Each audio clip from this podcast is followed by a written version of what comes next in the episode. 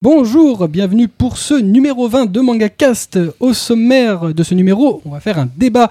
Ça fait longtemps qu'on n'avait pas fait. En l'occurrence, aujourd'hui, on va parler de manga français. Euh, on va parler de manga français, de global manga comme on veut l'appeler. Finalement, dans cette question, on va se demander est-ce qu'on peut vraiment parler de manga? Quelle place euh, ce type d'ouvrage peut avoir sur le marché français? Et finalement, bah, aussi, on va se poser la question, parce que ça peut être intéressant de savoir le manga, qu'est-ce que c'est? Euh, est que ça peut se définir facilement? Pour euh, discuter de ce sujet, on a le plaisir de recevoir deux invités aujourd'hui. On va commencer par ordre alphabétique par euh, monsieur Ahmed Agne, euh, qu'on avait déjà reçu précédemment, en l'occurrence co-créateur et responsable éditorial des éditions Kiun, qui d'ailleurs, euh, euh, et c'est aussi une des raisons pour lesquelles on l'a invité, euh, a lancé euh, via Kiun le tremplin manga en janvier dernier pour trouver de nouveaux auteurs et dont les titres commencent à être publiés, enfin euh, diffusés euh, sur Internet euh, avant le vote. Bonjour Ahmed. Bonjour à tous, C'était une longue introduction. n'est-ce pas Et euh, en face de lui, on trouve monsieur Alexandre Soyer, qui Soyez, Soyez, Soyez, Soyez, Soyez. Ah Oui, d'accord, évidemment, je suis complètement à l'ouest. Producteur dans l'audiovisuel, blogueur et ancien rédacteur en chef du site MataWeb. Bonsoir à tous. On peut dire bonjour. Bonjour. Pas forcément le soir. Je fais l'anecdote à chaque fois, t'inquiète pas. Ah ouais, c'est perturbant que les gens euh, se situent dans le temps alors que les gens peuvent écouter quand ils veulent. C'est la liberté euh, d'une telle émission. Au revoir tout le monde, on va faire une émission déstructurée. C'est déjà fini. Vous pouvez réécouter cette émission. Elle va pas durer longtemps. Elle aura été courte. En plus de nos invités, on trouve autour de notre table notre staff. En plus de moi-même Kubo, se trouve Marcy. Bonsoir à tous. Ah bah oui, non, bah voilà. Oh, il il l'aime pas. hein. Ouais, non, mais toi, Mais je crois que j'ai un esprit de contradiction avec toi. Euh, ouais, ou t'es- t'es juste à l'ouest. Et Komito. Hello. Ça, ça peut aussi aller. T'as vu comment il est Pas mieux. On ne va pas du s'attarder bonsoir. sur les bonjours, bonsoir, hello et au revoir. Euh, et on vous rappellera que, comme d'habitude, pour chaque numéro, vous trouverez euh, les infos, les photos, les images et les liens de, des titres et euh, des sujets dont on va parler aujourd'hui à la page mangacast.fr slash numéro 20, déjà numéro 20. Mais avant de commencer notre débat, évidemment, on va enchaîner avec notre... Jingle. Toi, t'es à l'ouest. hein.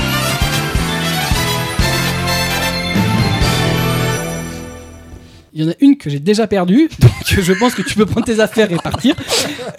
Je sais voilà. pas, je le regardais, j'ai vu sa bouche euh, s'avancer avant moi la mienne, donc euh, je me suis dit. Ta bon, bouche bah, avancée vers la tienne, très bien. voilà. Avant la mienne. Yes, t'es perdu. Non, San, ce n'est pas moi. Bref, donc on commence notre débat sur le manga français, euh, qu'on l'appelle, euh, puisqu'il a eu beaucoup d'appellations, franga, manfra, manga français aussi, Quelle de horreur. temps en temps, manga européen. J'aime beaucoup le franga. Et Global Manga. Et le glo- évidemment, dernièrement, le Global Manga, euh, importé par euh, monsieur Guillaume d'Horizon, euh, scénariste de bande dessinée. Le manga français, euh, pour dire euh, rapidement, on va plutôt parler de Global Manga, parce que manga français, ça me corche un peu le... Moi aussi. Ah, voilà.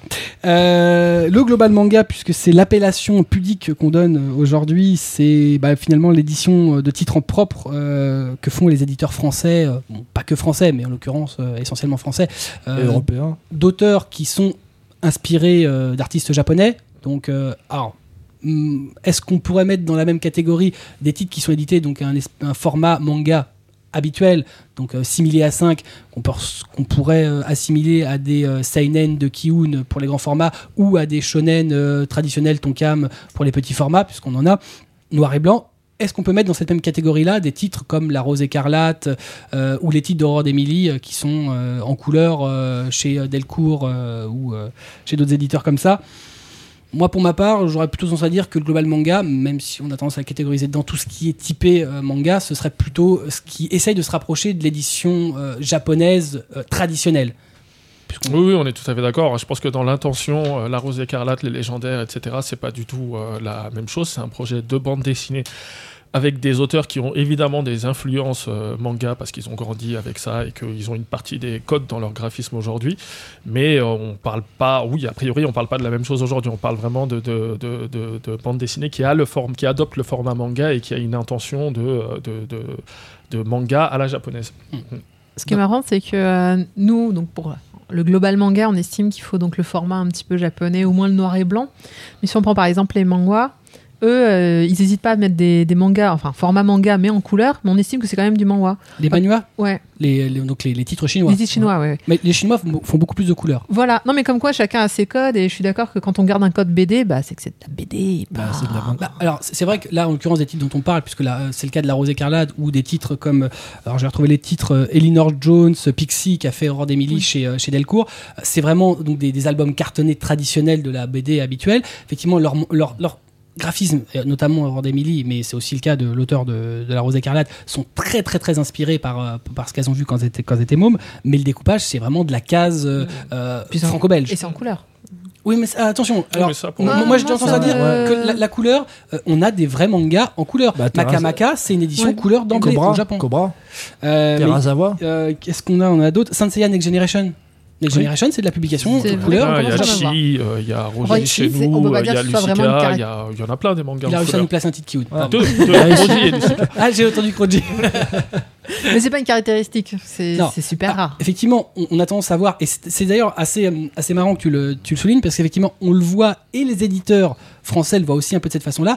Euh, pour dire c'est du manga, alors déjà, il y a un format, d'habitude Ouais. du format. Euh, euh, noir et blanc. On a une jaquette euh, réversible, euh, donc une qui se, une jaquette amovible, qui normalement effectivement se faisait pas réellement de la publication française euh, jusque- jusqu'à l'arrivée du manga, euh, jusqu'à l'importation de, la- de cette couverture-là par Tonkam. Euh, et euh, et bah voilà, il y a le fameux format noir et blanc. Mm. J'aurais pas tendance à dire qu'on rajoute la trame parce qu'il y a même des auteurs qui travaillent pas du tout en trame. Donc euh, c'est pas forcément un truc que les, aut- les auteurs français sont. Et, et on remarque qu'il y en a qui poussent le vice à mettre dans le sens japonais quand même. C'est vrai. C'est- là que le débat va être intéressant, c'est que euh, définir le manga en soi, déjà, c'est quelque chose de très compliqué.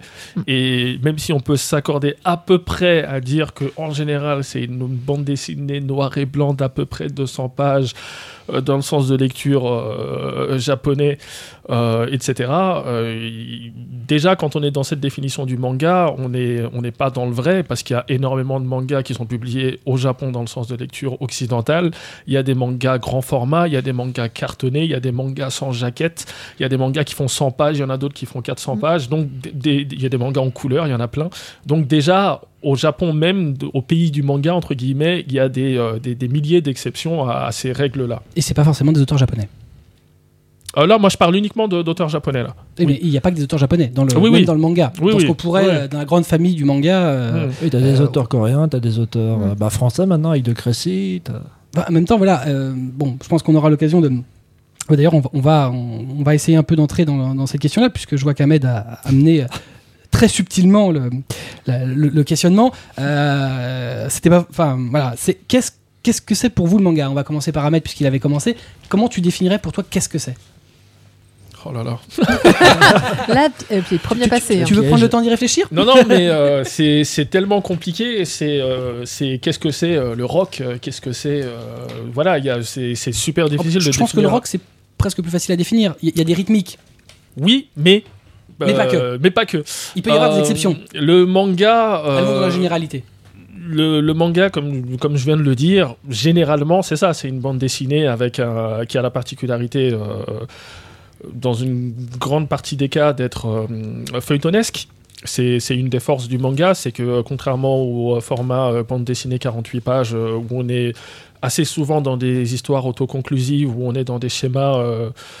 euh, si je devais faire une, analogie euh, un peu cinématographique, je dirais que la bande dessinée, c'est euh, le, un peu le cinéma, avec beaucoup de one-shot, avec beaucoup d'approches comme ça, centrées sur l'histoire. Et la bande dessinée, c'est un peu. Le manga, pardon, c'est un peu l'équivalent de la série télé américaine, dans le sens où où il y a un développement des personnages qui se fait beaucoup plus sur la longueur. Dans la plupart des cas, hein, effectivement, il y, a- il y a plein d'exceptions dans tous les Avec sens. une intrigue qui va se développer euh, sur la durée. Exactement, exactement. Moi, pour moi, je pense que c'est une des caractéristiques les plus importantes et les plus fortes du euh, manga. Après, oui, euh, noir et blanc, euh, plus ou moins 200 pages, euh, le sens de lecture occidental, euh, ça c'est, ça fait partie des codes qui le définissent, mais je pense que ce qui le, le distingue de la bande dessinée franco-belge et des comics euh, principalement, c'est euh, ce développement des personnages et cet aspect feuilletonesque très euh, marqué. Alexandre. Moi, c'est plutôt. Alors, moi, c'est. On en a parlé un peu tout à l'heure en off. Moi, parce que moi, avant tout, c'est prépublié au Japon. Hmm. Voilà. C'est publié, prépublié au Japon, que ce soit chez des gros éditeurs comme Shosha, Shogaku- Shogakukan ou au, au format Doujinshi. C'est, ça prend les codes, euh, les codes japonais, C'est quoi, c'est quoi les codes japonais? La, comment dire, la vie japonaise, tout ça, euh, Le quotidien. le quotidien. C'est- vrai qu'il y a une constante euh, dans le manga. euh, et d'ailleurs, bon, malheureusement, j'ai pas retrouvé euh, la source, mais euh, il y avait un auteur, un mangaka japonais, euh, un mangaka tout court, parce que pour moi, un mangaka peut être, que- enfin, difficilement français, donc il pourrait être autre chose. Mais bref, Raciste, on y reviendra, on y, revient- on y reviendra. un mangaka, donc un auteur japonais euh, qui était venu euh, en France, qui avait une interview, euh, disait que euh, sans doute le manga est ce qui permet euh, finalement assez paradoxalement le plus facilement de capter ce que sont les japonais en tout cas ce qu'ils pensent parce que c'est vrai qu'on n'en parle pas souvent mais euh, il y a euh, y a, y a y a une- un truc chez, chez les japonais bon, toi Ahmed qui, qui, est, qui est japonisant tu dois le savoir euh, le fameux tatemae et le honne Mm. qui sont donc euh, ce que le japonais peut dire euh, de façon euh, stricte par politesse, par obligation sociale, et le nez ce qu'il pense vraiment, finalement, l'intime. Euh, et c'est vrai que, bon, c'est quelque chose qu'on va retrouver dans le manga, et c'est un peu euh, souvent ce, qui, euh, ce que l'occidental de base, hein, pas le, type qui a vraiment l'habitude finalement du manga, euh, capte pas d'emblée, notamment, bah, on va prendre l'exemple le plus, le plus bateau, dans un, dans, un titre amoureux, où qu'est-ce que c'est que cette, cette façon de, galérer face à et d'avoir toujours une espèce de, de, pensée qui va à l'encontre de ce qu'il dit et c'est justement un peu cette image là quand on va parler qu'un japonais de façon stricte globalement mis à part si on le connaît bien on n'aura que le tatemae on n'aura mm, pas l'autre ou à, mm, à moins qu'on soit intime. Euh, et ça, c'est quelque chose que euh, dans un titre euh, français, on, aura du mal à retrouver. Et c'est aussi ce qui fait la force du manga, du, manga japonais, c'est de, de pouvoir capter un peu cette, cette nuance-là, de voir qu'il y a une façade, ce qu'ils peuvent dire, donc ce qu'on peut voir, un peu bah, le- les phrases bateau, et ce qu'ils pensent, et qui est souvent à, à l'opposé. Alors c'est une euh, description qui est intéressante, je sais pas de quel auteur euh, ça vient, c'est une façon de voir les choses euh, avec laquelle je pourrais être d'accord, c'est-à-dire c'est vrai qu'il y a du et du Tatemae au Japon, c'est vrai qu'il y a du et du Tatemae dans le manga, je trouve pas que ce soit euh, la chose la plus importante dans la manière de décrire le manga, et surtout je trouve pas que le et le Tatemae soit présent dans une quantité si importante de manga que ça. C'est euh, présent dans principal beaucoup dans le récit euh, amoureux dans le shoujo manga ou dans les euh, dans les Ou dans le shonen amoureux. ou dans le shonen amoureux après euh, moi le le Tatemae dans Dragon Ball euh, et dans Fairy Tail je le cherche quoi je veux dire il y a c'est vrai qu'il y a cet aspect là des choses mais je pense que c'est un peu réducteur de de, de, le, de, le, de le- Finalement, de on va, on va le euh, retrouver assez, euh, euh, assez généralement dans tout ce qui peut être euh, euh, intériorisation des personnages. Alors, effectivement, le shonen, euh, là tu prends l'exemple de, de shonen de baston, qui sont, on pourrait dire, Oui, le shonen mec qui basique. dit euh, je vais te défoncer, mais il pense vraiment qu'il va te Voilà, défoncer. je, je pense que, je pense que là, ça compliqué. Par contre, on peut le retrouver dans un seinen, on Ouais. peut le retrouver aussi. Et c'est ça qui est assez euh, euh, intéressant. On peut retrouver dans des seinen Mhm. dont l'action ne se situe pas au Japon, Europe, pas plus qu'avec des, a- des, des- des acteurs euh, japonais, donc avec des, des- des personnages qui sont censés être des locaux, Mhm. et on va avoir cette, cette façon de penser euh, tellement japonaise, euh, parce que bah, en même temps c'est un auteur japonais, c'est comme un auteur français, tu lui demanderas pas de penser comme un japonais. Mais je dis, je dis pas que c'est- le, le- le- ce qui décrit f- forcément, mais c'est une des choses. Je, je vois le terrain sur lequel vous voulez m'amener, qui est que à partir du moment où on ne réfléchit pas, on ne pense pas comme un japonais, on n'est pas capable de faire du manga.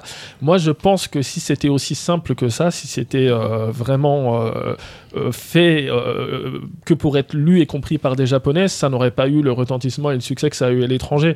Euh, Ce que j'ai envie de retenir du manga, c'est avant tout, au contraire, que c'est des thématiques qui sont très souvent super universelles et que ça parle à tout le monde en fait. Même s'il y a des, des, des, des, clés d'entrée qui sont un peu différentes de celles qu'on a nous dans la bande dessinée franco-belge, c'est vrai, mais ça n'empêche pas que le récit est universel. De la même manière que le cinéma de Kurosawa, même s'il est japonais, fait par un japonais, il est ultra universel. Il n'y a rien de plus universel que l'histoire des, euh, des, des, euh, des sept samouraïs. Ou, voilà. Sauf que, euh, sauf que, comment dire, le manga au Japon n'est fait que pour le que pour le Japon, on n'est pas fait pour s'ex- s'exporter. C'est pas vrai c'est pas vrai. Euh, Raphaël l'a dit, je crois, au dernier Ouais, manga enfin, bon, là-dessus, j'étais pas d'accord. que euh, par exemple pour Shueisha, euh, les titres, euh, les Ouais. titres, euh, Ce qui est sûr, là où tu as raison, c'est qu'essentiellement, les auteurs, de toute façon, mais euh, c'est même pas, ils travaillent pour leur marché, pour leur ils marché, travaillent ils pensent dans pas à leur bulle. Voilà. Euh, L'éditeur japonais, globalement, euh, euh, bosse pour son marché, parce que c'est là où il va Ouais. vendre principalement, c'est là où il va rentabiliser. Après, moi, je bon, j'ai pas eu l'occasion de le dire, mais effectivement, je suis pas d'accord avec Raphaël sur l'idée, même si je- il a sans doute raison, hein, mais euh, sur le fait que les Japonais pensent pas international. S'ils pensaient pas international, il y aurait pas de département Non, non, international. il y a une- chose qui est sûre, c'est que dans 95% des cas et dans 95% des créations de séries, euh, quand le responsable éditorial et son auteur ils sont en train de réfléchir à ce qu'ils vont faire comme série, euh, ils réfléchissent pas à euh, comment ce sera vendu sera en France, ailleurs. en Angleterre, Mm. ils s'en foutent complètement. Ils font un manga pour faire un manga. Et, et donc, évidemment, les, les thématiques qui seront privilégiées, le traitement qui sera privilégié, c'est ce qu'il y a un petit peu dans l'air du temps au Japon à un instant euh, X. Euh, maintenant, ça n'empêche que, euh, que, ça a une résonance à l'international tout à fait valable. hein. Ah mais bien sûr, Mm. mais euh, est-ce que juste, enfin après c'est toujours une questionnement, mais est-ce que est-ce que c'est ce qui ce qui séduit pas les gens au niveau international, c'est pas cette euh, part de, de narration spécifique, de d'exotisme dans, alors, pas forcément dans, dans, dans le fait on retrouve pas le Japon, mais euh, dans dans la façon de découper les choses, la façon de faire, de la même façon que chez nous. On sera touché d'une certaine manière par du cinéma étranger, américain principalement, puisque c'est ce qui nous, ce qui nous influe, et on fait pas, nous, on fait pas de cinéma américain. Bah, faut dire que les Japonais, ils ont, ils ont ces codes-là depuis l'après-guerre, depuis Tezuka. Donc, euh, tu regardes un manga Tezuka, c'est du storyboard. Tu regardes Otomo Akira, c'est du storyboard. Ils, ils savent le travailler. Ce que, ce que ne, c'est, des codes que ne sait pas faire un auteur français. Je suis désolé, un auteur français co- moi, je copie, copie, il Je copie. pars du principe que dans la vie, tout s'apprend et qu'il n'y a rien de. euh, en, en matière artistique, il n'y a rien de génétique Oui, mais comme tu qui dis- prédispose, comme, comme tu le euh, disais tout à l'heure, qui un- prédispose un les auteur- un Américains auteur- à être un- des meilleurs rockers, un auteur- ou, euh, un les auteur- Anglais être des meilleurs un- footballeurs ou ce un genre de choses. mangaka, un mangaka a son éditeur au cul derrière lui. Et Et, euh, Et j'ai des, des- et des qu'en dizaines France, de en- milliers de contre-exemples de mangaka japonais non, qui travaillent dire- sans, sans responsable non, éditorial. mais je veux dire, en France, en France, on Non, mais pas. là, là où il a raison, c'est que notamment bah, chez lui, Tetsuya Tsutsui, euh, euh, les- Oui. ses premiers titres n'étaient pas publiés. Alors, je- pars du principe qu'il travaillait pour un public japonais avant tout, mais sa publication n'a pas été faite à Tantonto. Oui, c'est vrai qu'on n'a pas répondu à ta première euh, question. Toi, tu disais que pour toi, pour qu'un manga soit un manga, il fallait que ce soit prépublié dans un magazine de ou prépublication dans un japonais. ça, ou dans un dojin, ça, ça, ça soulève tout de suite le problème, la question effectivement qu'il y a plein d'auteurs qui passent pas par la case magazine de prépublication, qui sont publiés directement en, en tankobon, ou dans notre cas à nous, effectivement, des auteurs qui ont percé à l'étranger avant de percer dans leur euh, propre pays. Est-ce que euh, Tetsuya Tsutsui il devient mangaka euh, Il n'est pas mangaka quand il est publié par Kiyun, mais six mois après, quand il est publié par Non, Square Enix, du jour au lendemain, il devient mangaka. Pareil pour les auteurs qui sont publiés sur Internet et qui finalement euh, Exact. finissent par avoir des. Exactement. des- Ça a été son cas, et ça a été Voilà. le cas de l'auteur de Kagaster, Exact- euh, exactement. Hashimoto. entre autres. Mais je pense qu'on ne peut pas réduire ça à la nationalité. Moi, je sais qu'un un des arguments qu'on m'oppose souvent, c'est euh, par exemple les auteurs coréens. Euh, quand ils sont publiés en Corée, ne font pas du manga, mais quand ils sont publiés euh, par un éditeur japonais, font du manga. Pour moi, ça ne veut rien dire du tout. Je vois pas en quoi le fait d'être publié par un auteur japonais, un éditeur japonais, pardon, te donne une légitimité et le droit d'être appelé euh, mangaka. Bah, c'est pas forcément une question de légitimité, mais est-ce que c'est pas euh, se dire que c'est une publication qui va être à destination d'un public particulier et donc en l'occurrence le magazine, le rédacteur va influer pour que ça corresponde à ce que son public attend, qui est pas forcément ce qu'attend le public euh, coréen.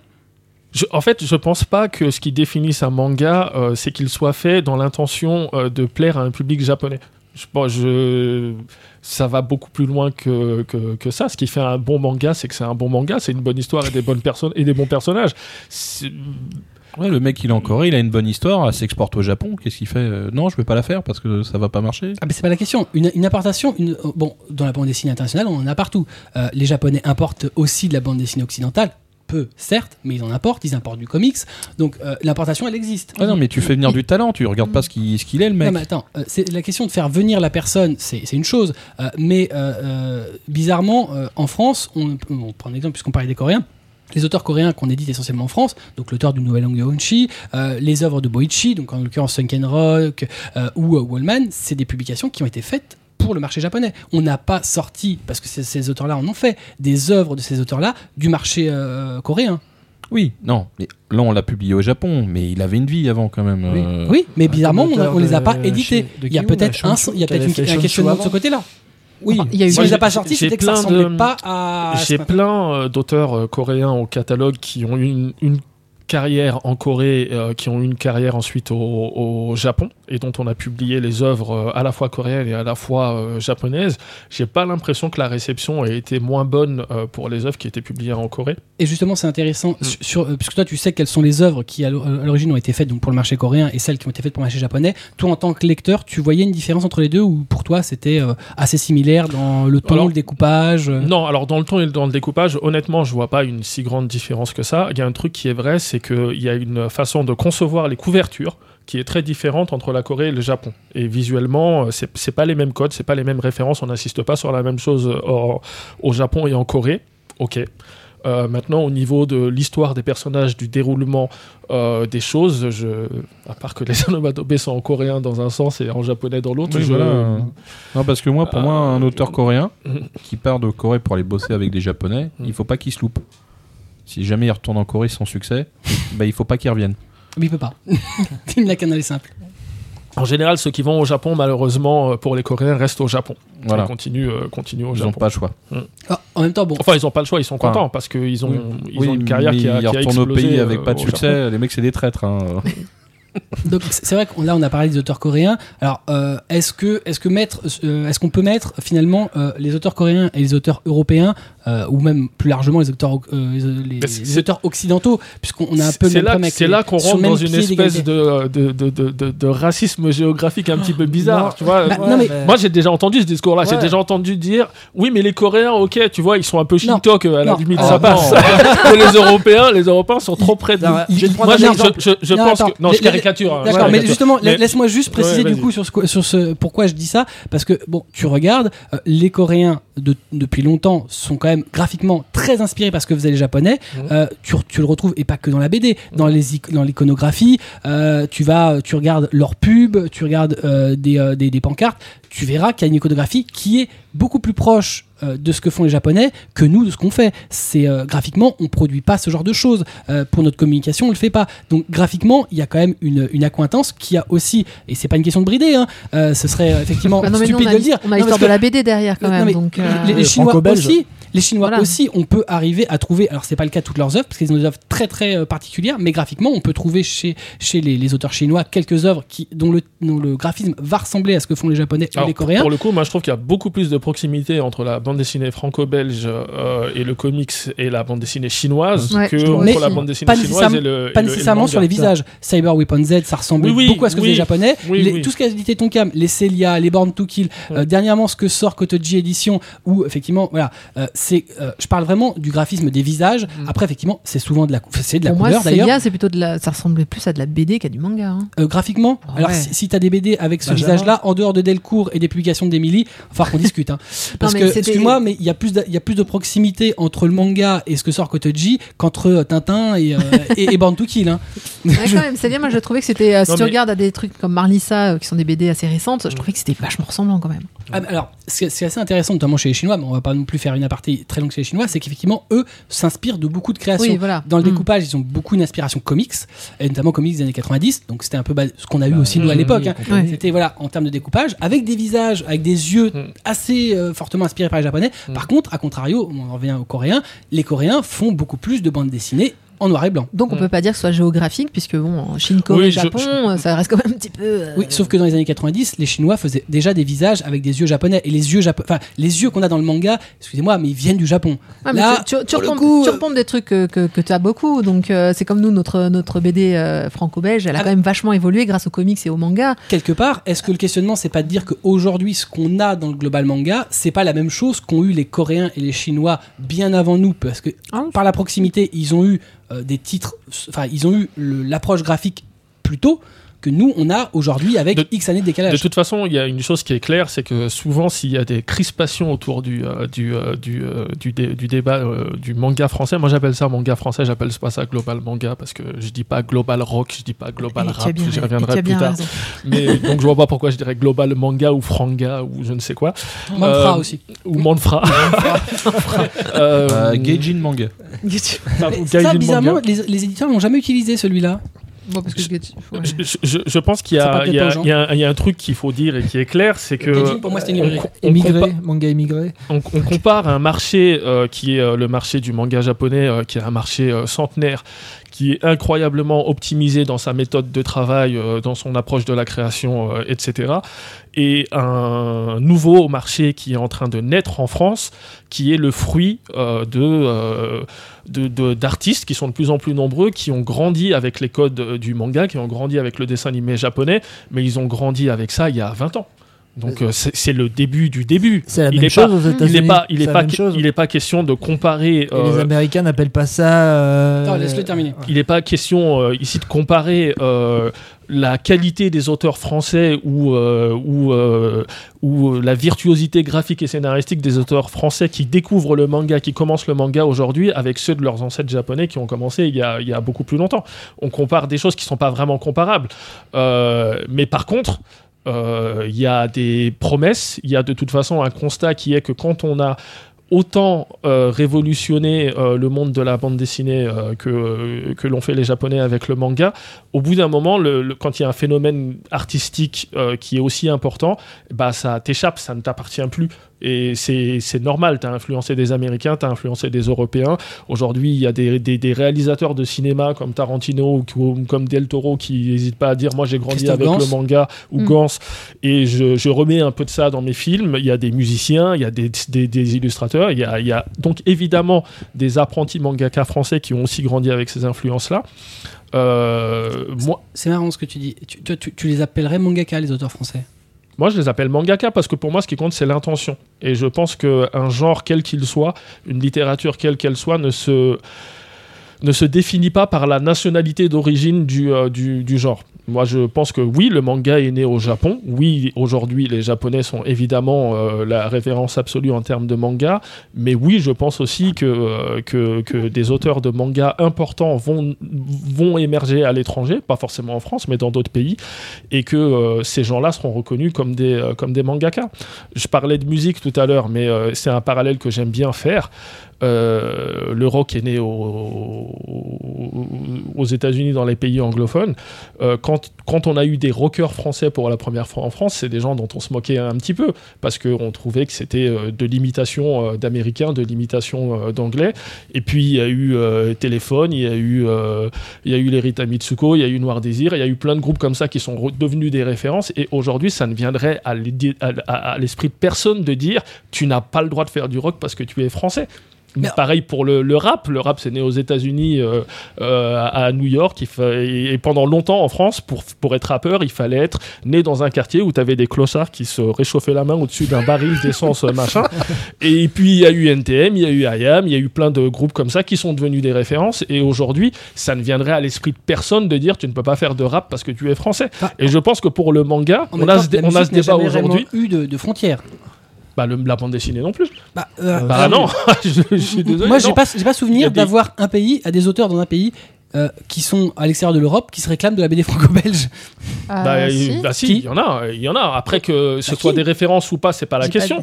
Mais il y en a plein. Si, Et euh, Aux États-Unis, Guarda- aux États-Unis, tu en as qui se réclament de la BD franco-belge. qui en lisent et qui vont te dire que, euh, qui vont s'y, ré- s'y ré- qui vont s'y rapporter, mais qui te disent qu'ils font de la franco-belge. D'ailleurs, on les édite pas dans, Guardano si on les édite en France, on les édite sous, sous Bah, la- le- l'appellation Guardini comique. de Black Sad, il est, il est italien. euh. Non, et- européen. C'est pour ça que je dis Espagnol. franco-belge, c'est non, mais oui, c'est européen. mais, euh, bah, Si tu franco-belge, vas, c'est né en euh, Belgique et en France. Et ça a débordé. En euh, Moyen-Orient, tu en as, Je as énormément. hein. Après, il y a des cultures de bande dessinée aux États-Unis et en Asie qui sont super fortes et qui sont implantées, qui font que c'est plus difficile pour euh, des auteurs de ce type de bande dessinée d'émerger dans ces pays-là. Mais ça ne veut pas dire que, euh, que- qu'il faut être absolument français ou belge pour faire de Le, la le comique américain, c'est très international. Les auteurs, par exemple, des, des- des- des grosses majors euh, sont, euh, voilà, on en trouve Bah. euh, euh, en Espagne, Mais au Portugal, en Alors- Italie, en Alors France. c'est vrai, et je pense qu'il y a un truc dont il faut qu'on parle et qu'on- dont on ne parle pas assez, c'est que euh, ce débat-là, on l'a en France, le débat de euh, est-ce que le manga français ça existe, est-ce que les Français ont le droit de faire du manga, on l'a en France, mais les Japonais se posent pas la question une seule seconde. Les Japonais, ça fait des dizaines d'années, enfin des dizaines d'années déjà, ça fait bien dix ans qu'ils ont commencé à faire des concours de manga euh, à l'international. Mm. Euh, Il y en a eu un les- récemment avec le magazine de Tetsuhara. Tout à fait, ouais, ouais.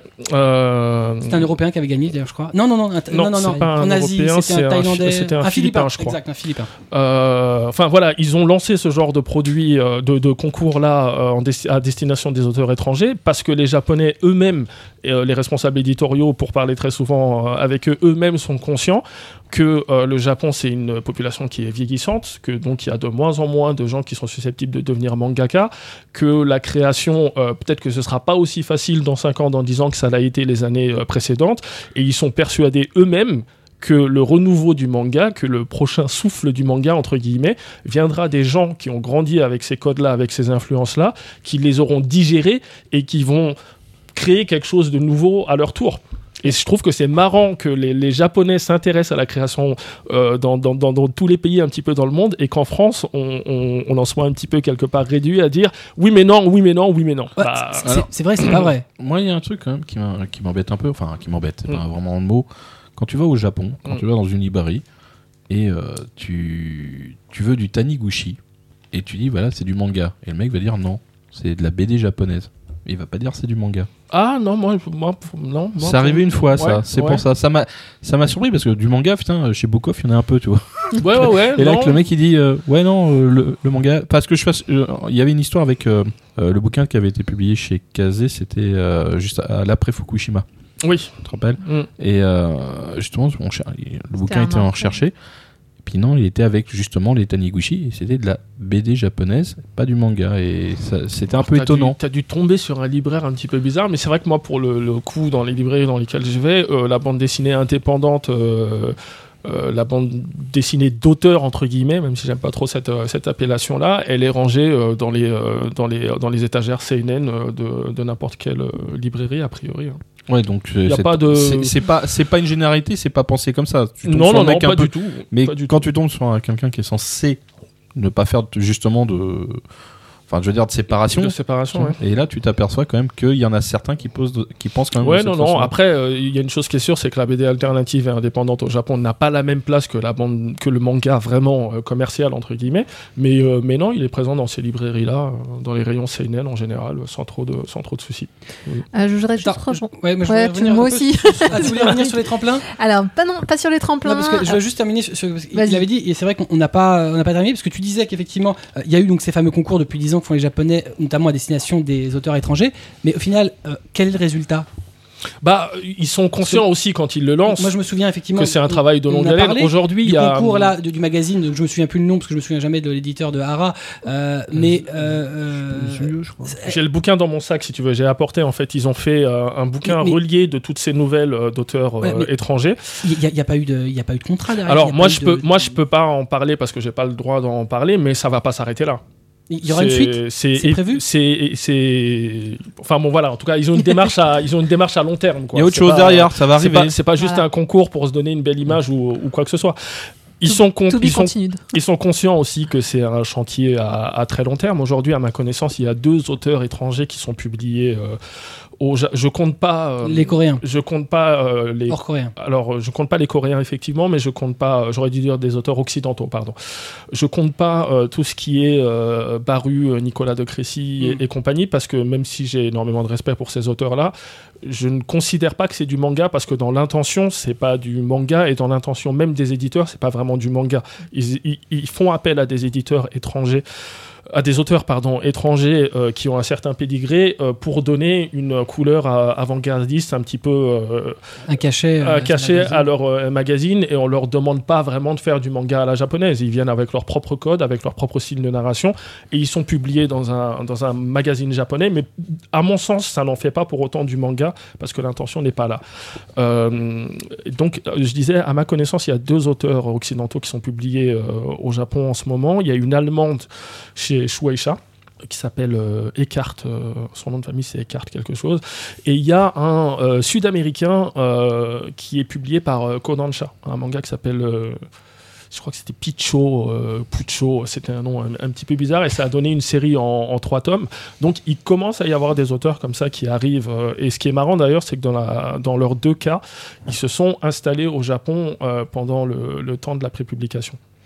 Et justement, tu parlais que euh, sûrement le futur du manga, c'était que euh, il y a des auteurs qui euh, nourris un peu du manga vont refaire un Alors, peu. un, à- un des futurs. Oui, un des futurs. ouais, d'accord. il n'y aura pas que ça. Mais, Euh, mais finalement, euh, on, on y est déjà un petit peu parce que quand on voit tout, tout ce qui a été sorti, donc là, on a sur la table, on a mis pas mal de- d'exemples de, euh, de manga, euh, de global manga, donc euh, De manga français, de comme manga français. Moi, je, je préfère le manga français aussi.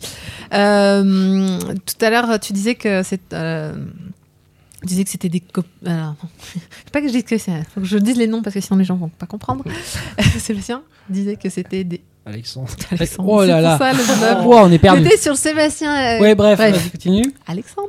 Tu disais que c'était des copies. C'est faux. Ce sont pas des copies. Si c'était des, moi j'en connais des copies. hein. J'en, j'en ai vu. euh, j'ai, j'ai vu des fanzines qui faisaient euh, exactement du manga, de la copie pure manga où tu pouvais pas différencier.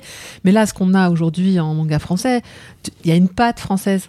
Tu, tu peux pas ouvrir le bouquin sans- en disant euh, c'est euh, du pur manga. Il y a, y toujours un petit truc qui est quand même très oui français. et non. Oui et non. Alors, T'as raison, euh, je dirais que dans la grande majorité de la production, effectivement, ça va être le cas. Alors, on va citer des titres. Dreamland, euh, c'est le cas de mm, un peu moins Lord of Chaos, mais on va retrouver ça dans euh, même euh, les Torches d'Archilion qui chez Ankama. Effectivement, il y a toujours une patte, une patte Française. française. Mm. Aussi dans le dernier de Delcourt, Loa, il y a une inspiration. Par contre, l'exception, c'est le Radiant chez Ankama, où si tu ouvres le bouquin, si tu ne lis pas l'histoire. Si tu es capable euh, d'un premier abord, même si tu as lu des mangas depuis 20 ans, comme ça peut être le cas de- des gens autour de cette table, euh, si tu es capable de me dire ça, c'est pas fait par un auteur français, si tu le sais pas à la base, euh, c'est fait, pas fait par un auteur japonais, t'es très fort. Alors c'est marrant que tu abordes le sujet parce que moi, euh, bon, des projets de, de, de- de manga français, on en reçoit depuis le début de, de, De Kiyun. Euh, pour être parfaitement euh, franc, euh, quand on recevait un projet il y a 10 ans, on se regardait avec Cécile, mon, associé, et on rigolait parce que c'était vraiment, c'était pas ça. Et puis au fur et à mesure du temps, les projets se sont améliorés. Et il y a un petit jeu auquel je me livrais avec les différents auteurs japonais que j'invite en France régulièrement. Euh, c'est que je, je fais une espèce de blind test. Je leur montre des euh, mangas japonais, français, japonais, français, et j'essaie de leur faire deviner est-ce que c'est euh, est-ce que c'est un auteur français, est-ce que c'est un auteur japonais. Il y a, il y a 4-5 ans, ils se plantaient jamais, ils disaient haha, c'est c'est moche, c'est français. et, et là, récemment, quand ils voient des choses de shonen, quand ils voient des choses de, de Tony Valente, eh ben, ils se plantent. Ils disent japonais. Euh, ils n'ont pas lu l'histoire, hein, évidemment. Ils, ils- ils jugent juste sur le, sur le graphisme et sur le, le découpage. Mais aujourd'hui, voilà, il y a des auteurs qui sont professionnels et qui, ah, c'est pas la majorité des mangas, je vous Mm. le concède, mais qui sont capables de se planter. euh, donc, on a suffisamment progressé, en tout cas, du point de vue euh, Graphique. du graphique, pour pouvoir au moins faire illusion. Après, le graphisme, Mais ce n'est on pas l'histoire, le problème, c'est que l'histoire, c'est toujours un peu- Enfin, sauf quelques-uns là avec, euh, sur la table, mais l'histoire, c'est toujours un peu cliché, quoi. Bah, Ouais, bon, ça, Là aussi, c'est pareil. Nous, on- il y a 10 ans, on recevait 90% des projets qu'on recevait. Ça se passait dans des lycées japonais. Le héros, il s'appelait euh, Akane et, euh, et Jiro, et c'était complètement ridicule et pas crédible parce que tu sentais le mec qui était tellement euh, fan et qui était tellement dans l'admiration qu'il essayait de, de refaire un Ranma ou de refaire un Maison Ouais. Ikoku. Et dans ces cas-là, évidemment, ça ne marche pas. Mais je trouve que c'est vraiment euh, de moins en moins le cas aujourd'hui. Aujourd'hui, tu sens que les, les, les gens ont envie de raconter leur propre histoire plus. Mais- C'est pas un peu dommage de faire la même finalement, de, de faire copie sur complet, complet japonais, autant garder une petite patte un peu française quand Alors, même. je sais pas si, si les, les éditeurs reçoivent encore ce type de- de- d'œuvre. En tout cas, pour l'instant, à ma connaissance, euh, ça sort pas. Ça, on a, on- moi, j'ai pas de souvenir, mais c'est peut-être déjà été publié. Mais globalement, dans la majeure partie de la, pub- de la, de la publication, on n'a pas euh, de Non. héros euh, qui s'appelle, euh, qui a un prénom japonais, qui s'appelle Akira. Ouais. voilà, on... C'est parce que les éditeurs sont intelligents et qu'ils essayent de faire des choses qui, qui sont pas trop. euh, Mais Toi, tu pensais que de Pink Diary se passait au Japon Je sais Bah, pas je- qui l'a j'ai- dit. Euh, mais non, ça, ça- non, ça se passe en France. Alors, elle s'appelle Jenny, la, la nana. Non, ah non c'est l'auteur. C'est l'auteur, ouais, peut-être, ah. Non, non, non, mais l'auteur. trouve, elle dit n'importe Pour moi, ah non, ça se passe en France. Tu l'as lu? Oui, je l'ai lu. D'accord. Donc, lu à l'époque, alors tu vois, ça date Donc un ça petit se passe peu. en là. France. Moi, j'ai Mais, pas, euh, j'ai pas le souvenir que ça se passe au Japon. Kobito pourra dire, dans Yoko, euh, pour les vieux, les anciens Ouais. qui achetaient Yoko et, Oh. et Okaz, Bah oui. il y avait, il y avait des pages Ouais. de manga français. Et c'était toujours ou moche. du Toriyama, ou du faux Otomo, ou du Clan Praté. Ouais, du Otomo, je suis d'accord. ou Non, Clamp, il n'y avait pas encore. c'était- Il n'y avait pas Ah, encore l'époque. si. Il a raison, si. c'est vrai que Oui, Yoko, bon, on va un peu resituer. Yoko, c'était un magazine euh, petit format avec des articles et un peu de BD publiés, Mm. euh, donc qui était vendu à pas cher. Alors, avant, ça s'appelait Ocase, ça a fusionné. Bon, bref, Euh, et effectivement, on retrouvait ces prémices-là puisque eux publiaient des choses. Alors, c'était euh, euh, pas, pas- enfin, c'est pas, t'es pas très abouti euh, scénaristiquement. euh, Mais ça, c'est c'est normal. T'es obligé d'en t'es obligé d'en passer par là. T'es obligé de copier. Tous les artistes, ils commencent par copier euh, les gens qu'ils admirent, et puis après, ils développent leur Non, propre euh, style et ils racontent leur Là, en propre l'occurrence, histoire. c'était pas forcément de dire Mhm. que euh, les artistes, voilà, c'est normal pour les artistes, c'est un peu moins normal pour un éditeur. Mais on, on va revenir un peu, bah, puisqu'on disait, on, on parlait des, des titres, et en l'occurrence, j'ai abordé Radiant au niveau graphique. Euh, c'est pas innocent. Bon, j'ai préparé l'émission, donc j'ai lu. Euh, Pourtant, j'ai- il travaille au Canada. j'ai- eu une, session de lecture euh, euh, global manga euh, intense. Euh, et donc, euh, Radiant, euh, moi honnêtement, j'étais très confiant. C'est-à-dire que graphiquement, c'est extrêmement chatoyant, euh, euh, c'est maîtrisé à tout point de vue. Euh, Il y a très peu de cases où on pourrait dénoter quelque chose. Et encore, c'est pas ce qu'on cherche. Si on fait la même chose sur les Japonais, on trouvera pareil. Par contre, euh, là où j'ai été un peu dérangé, c'est sur le scénario. Mhm. Tu as lu le. Bouquin bien sûr. oui. Bon, je trouve que, alors je suis peut-être parti avec a priori, hein, mais je trouve que c'est une succession euh, sur les premiers chapitres de poncifs japonais. C'est, il faut mettre, euh, t'as l'impression qu'il y avait une liste, une Ça s'appelle ça s'appelle un shonen. Non, j'ai- j'ai- moi j'ai jamais eu cette impression-là sur les deux Je suis chapitres. à peu près persuadé que si Radiant, euh, il s'appelle pas Tony Valent, il s'appelle Yamada Taro et qu'il est publié dans le Shonen Jump, tout le monde trouve ça exceptionnel. Incroyable. J'en suis, aussi, j'en hein. suis à peu près persuadé. Bah oui, parce que c'est des, ponc- des poncifs, mais le shonen, c'est du le- poncif. Il y a tellement en fait de, de- de choses concentrées sur deux chapitres. Moi, j'ai jamais vu autant de trucs concentrés. Pourtant, j'ai vu des shonen très basiques. Mm. Je citerai pas de nom pour, pour pas fâcher les gens, mais j'ai vu des shonen très basiques sur un, deux tomes. Euh, J'avais effectivement, on avait fait le tour de ce que ce qu'on pouvait faire dans un neketsu. Par contre, là, c'était en deux, en deux chapitres. Ouais, mais peut-être que là, il s'est dit qu'il avait moins de temps, alors que quand t'es. Enfin, Il a du, a priori, il a du temps, mais c'est Ouais, il a plutôt- trois tomes, il avait un- C'est- C'est plutôt le, le- base, le- comment dire toute cette succession graphique et scénaristique où t'as l'impression qu'il fallait tout mettre un peu pour se justifier. Je fais du manga, faut que j'y aille. Enfin, je suis d'accord. C'est vrai Je que sais pas si c'est conscient quand ou on a tendance, quand on a tendance à vouloir copier, on essaie de. Enfin, pas de copier, mais de se, de se dire, ok, je fais un, je fais un truc qui s'appelle manga, j'ai envie d'y mettre euh, un maximum de trucs Et- qui prouvent que c'est, ok, c'est un manga. personne enfin, de cela t'as totalement décalé sur le fait que l'inconscient, tu sais. L'œuvre en elle-même, scénaristiquement, je trouve que c'est abouti. Mhm. C'est-à-dire que c'est c'est plaisant à la lecture, Mhm. c'est euh, plaisant au découpage, les personnages sont très intéressants et euh, euh, sont voilà. Mais je trouve que euh, il y a eu une espèce de, moi j'ai vraiment l'impression que le mec avait une checklist. Et, et je, pourtant honnêtement s'il y a des titres je- que je citerai pas sur lesquels je suis parti avec des a priori global manga c'était le seul sur lequel je partis pas avec un a priori. Mhm. je me disais ça graphiquement ça me paraît être un truc japonais Mhm. je pars du principe que c'est ça et quand je l'ai lu j'ai fait c'est abusé quand même 1 Oui, mais- 2 3 4 5 sur sur sur deux euh, Alors, le problème, c'est c'est même que pas des poncifs scénaristiques, hein, c'est vraiment des poncifs graphiques, euh, d'apparition, de. Ah, bon.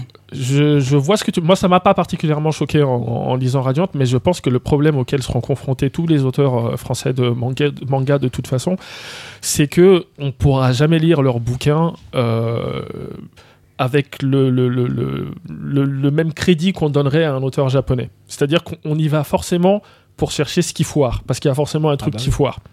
Et du coup, quand tu lis un bouquin dans cet état d'esprit, je pense que tu trouveras toujours le truc qui foire. Et moi, effectivement, dans les mangas japonais, dans les shonen japonais, puisque le shonen, c'est un genre qui se construit sur le très très long terme, au début, tu sens toujours les erreurs de jeunesse, tu sens toujours le responsable éditorial qui est pas trop sûr de lui et qui dit on part dans cette direction, mais finalement on change complètement de direction. Et ces choses-là, dans le manga euh, japonais, c'est beaucoup plus accepté. C'est- accepté comme une chose inhérente au genre et on le pardonne beaucoup plus facilement quand c'est un auteur japonais que quand c'est un auteur français. Mais euh, Et je sais paradoxalement. pas si inconsciemment alors, on n'aura pas toujours un, préjugé en mais lisant. en mettant en parallèle à côté un autre titre chez Ankama, City Hall, Mm. qui pour moi fait quand même encore un peu moins japonais, Mm. fait plus. Enfin, voilà, c'est un peu le- le- l'entre-deux. Ouais. Pourtant, je partais avec presque plus d'a priori, Mm. mais voilà, euh, j'ai pas eu ressenti ou j'ai pas ressenti que les auteurs se sentaient l'obligation d'ins- d'instiller des, des, des poncifs quelconques. Euh, on fait notre œuvre, on y va et on s'en fout. Et euh, et voilà, et c'est un peu, enfin pour moi, ça m'a donné Mhm. l'impression d'être un peu un entre-deux qui me choque pas parce qu'en plus l'œuvre est, très très bien. Enfin euh, voilà, c'est, je comprends que le, le titre est du succès parce que ça fonctionne, Mhm. mais j'ai pas ressenti cette, cette espèce de, d'obligation qu'il y avait à faire un truc qu'il fallait, fallait que ça, fallait que ça sente le japonais. Bah écoute, il faudrait en parler avec, euh, avec Tony, avec l'auteur lui-même directement. Si ça se trouve, euh, c'est ce qui s'est passé dans sa tête, euh, effectivement. Je, je sais ça pas. peut être C'est un, hein. c'est un type super accessible et, euh, On- et on a un peu la même chose sur donc, euh, euh, le titre de Kana Save Me Mm. où euh, c'est une succession de faut que je mette du Takahashi partout, dans les persos, dans la dans le découpage, dans la narration, dans l'histoire. Faut faut que ça fasse, faut que ça sente le Ranma, faut que ça sente l'Urusei Yatsura. Euh, Oui, mais est-ce que, est-ce que tu dirais ça de Arakawa en lisant Silver Spoon, par exemple? Bah, j'ai pas eu l'impression. Je trouve que Arakawa, c'est quelqu'un qui, euh, pas qui aime euh, beaucoup euh, Takahashi. ouais. Je trouve que ça sent vachement dans, dans Silver Spoon, par exemple, mais personne n'ira lui faire le procès. Bah, je- euh, moi, j'ai jamais vu dans Silver Spoon euh, un seul personnage qui ressemblait aux, aux, aux- aux animaux Ah de ouais Sammy Pity. Mhm. Oh, donc en fait, que ce soit dans le manga japonais ou à la limite dans le manga français, il y a une checklist. C'est euh, alors manga fran- euh, manga checklist, japonais. Je sais pas, non, non, mais il y a deux toujours choses des à in- mettre il y a dedans. toujours des inspirations. en Non, tout non, cas. mais je veux dire, il y a des choses que tu dois mettre dans le manga japonais quand tu fais un shonen. Genre, euh, il y a une checklist shonen. Genre, le mec, euh, bon, il peut-être qu'il est amnésique, euh, il est orphelin, euh, il a des super pouvoirs qu'il va découvrir plus tard. euh, il va souffrir avant d'y arriver. Et puis, euh, est-ce qu'on est obligé, est-ce que pour refaire la même chose entre guillemets en France, est-ce qu'on est, o- on est obligé de reprendre cette même recette qui marche? C'est des codes qui ont été instaurés depuis. euh, bah, depuis Est-ce Dra- qu'on est obligé Ball, ou, est-ce qu'on peut faire soi-même quelque chose euh, Et Est-ce que ce sont des codes un peu inconscients? C'est si un auteur japonais décide je vais faire un shonen ou un shojo, je sais que par habitude, parce que je, je connais le genre, je vais aller là-dedans, et qu'à la limite, si je m'écarte d'un truc ou si je fais un truc un peu original qui correspond pas à ce que veut mon tanto, bah, il me recadrera et me dire non, ça on le fait pas, ou euh, au contraire, on va faire un peu une Urasawa. Le- Bon, bah tu veux t'écarter un peu de ce qu'on fait habituellement, pas de problème, vas-y, Le- et puis crée-toi un peu ton propre univers. Le shonen, c'est quand même le genre euh, le plus euh, Le plus codifié. le plus codifié, le plus balisé en, en création de, de manga. hein. Il y, a, il y, a, il y a des codes, effectivement. Il y a des recettes qui ont fait qui ont des recettes qui ont leur succès.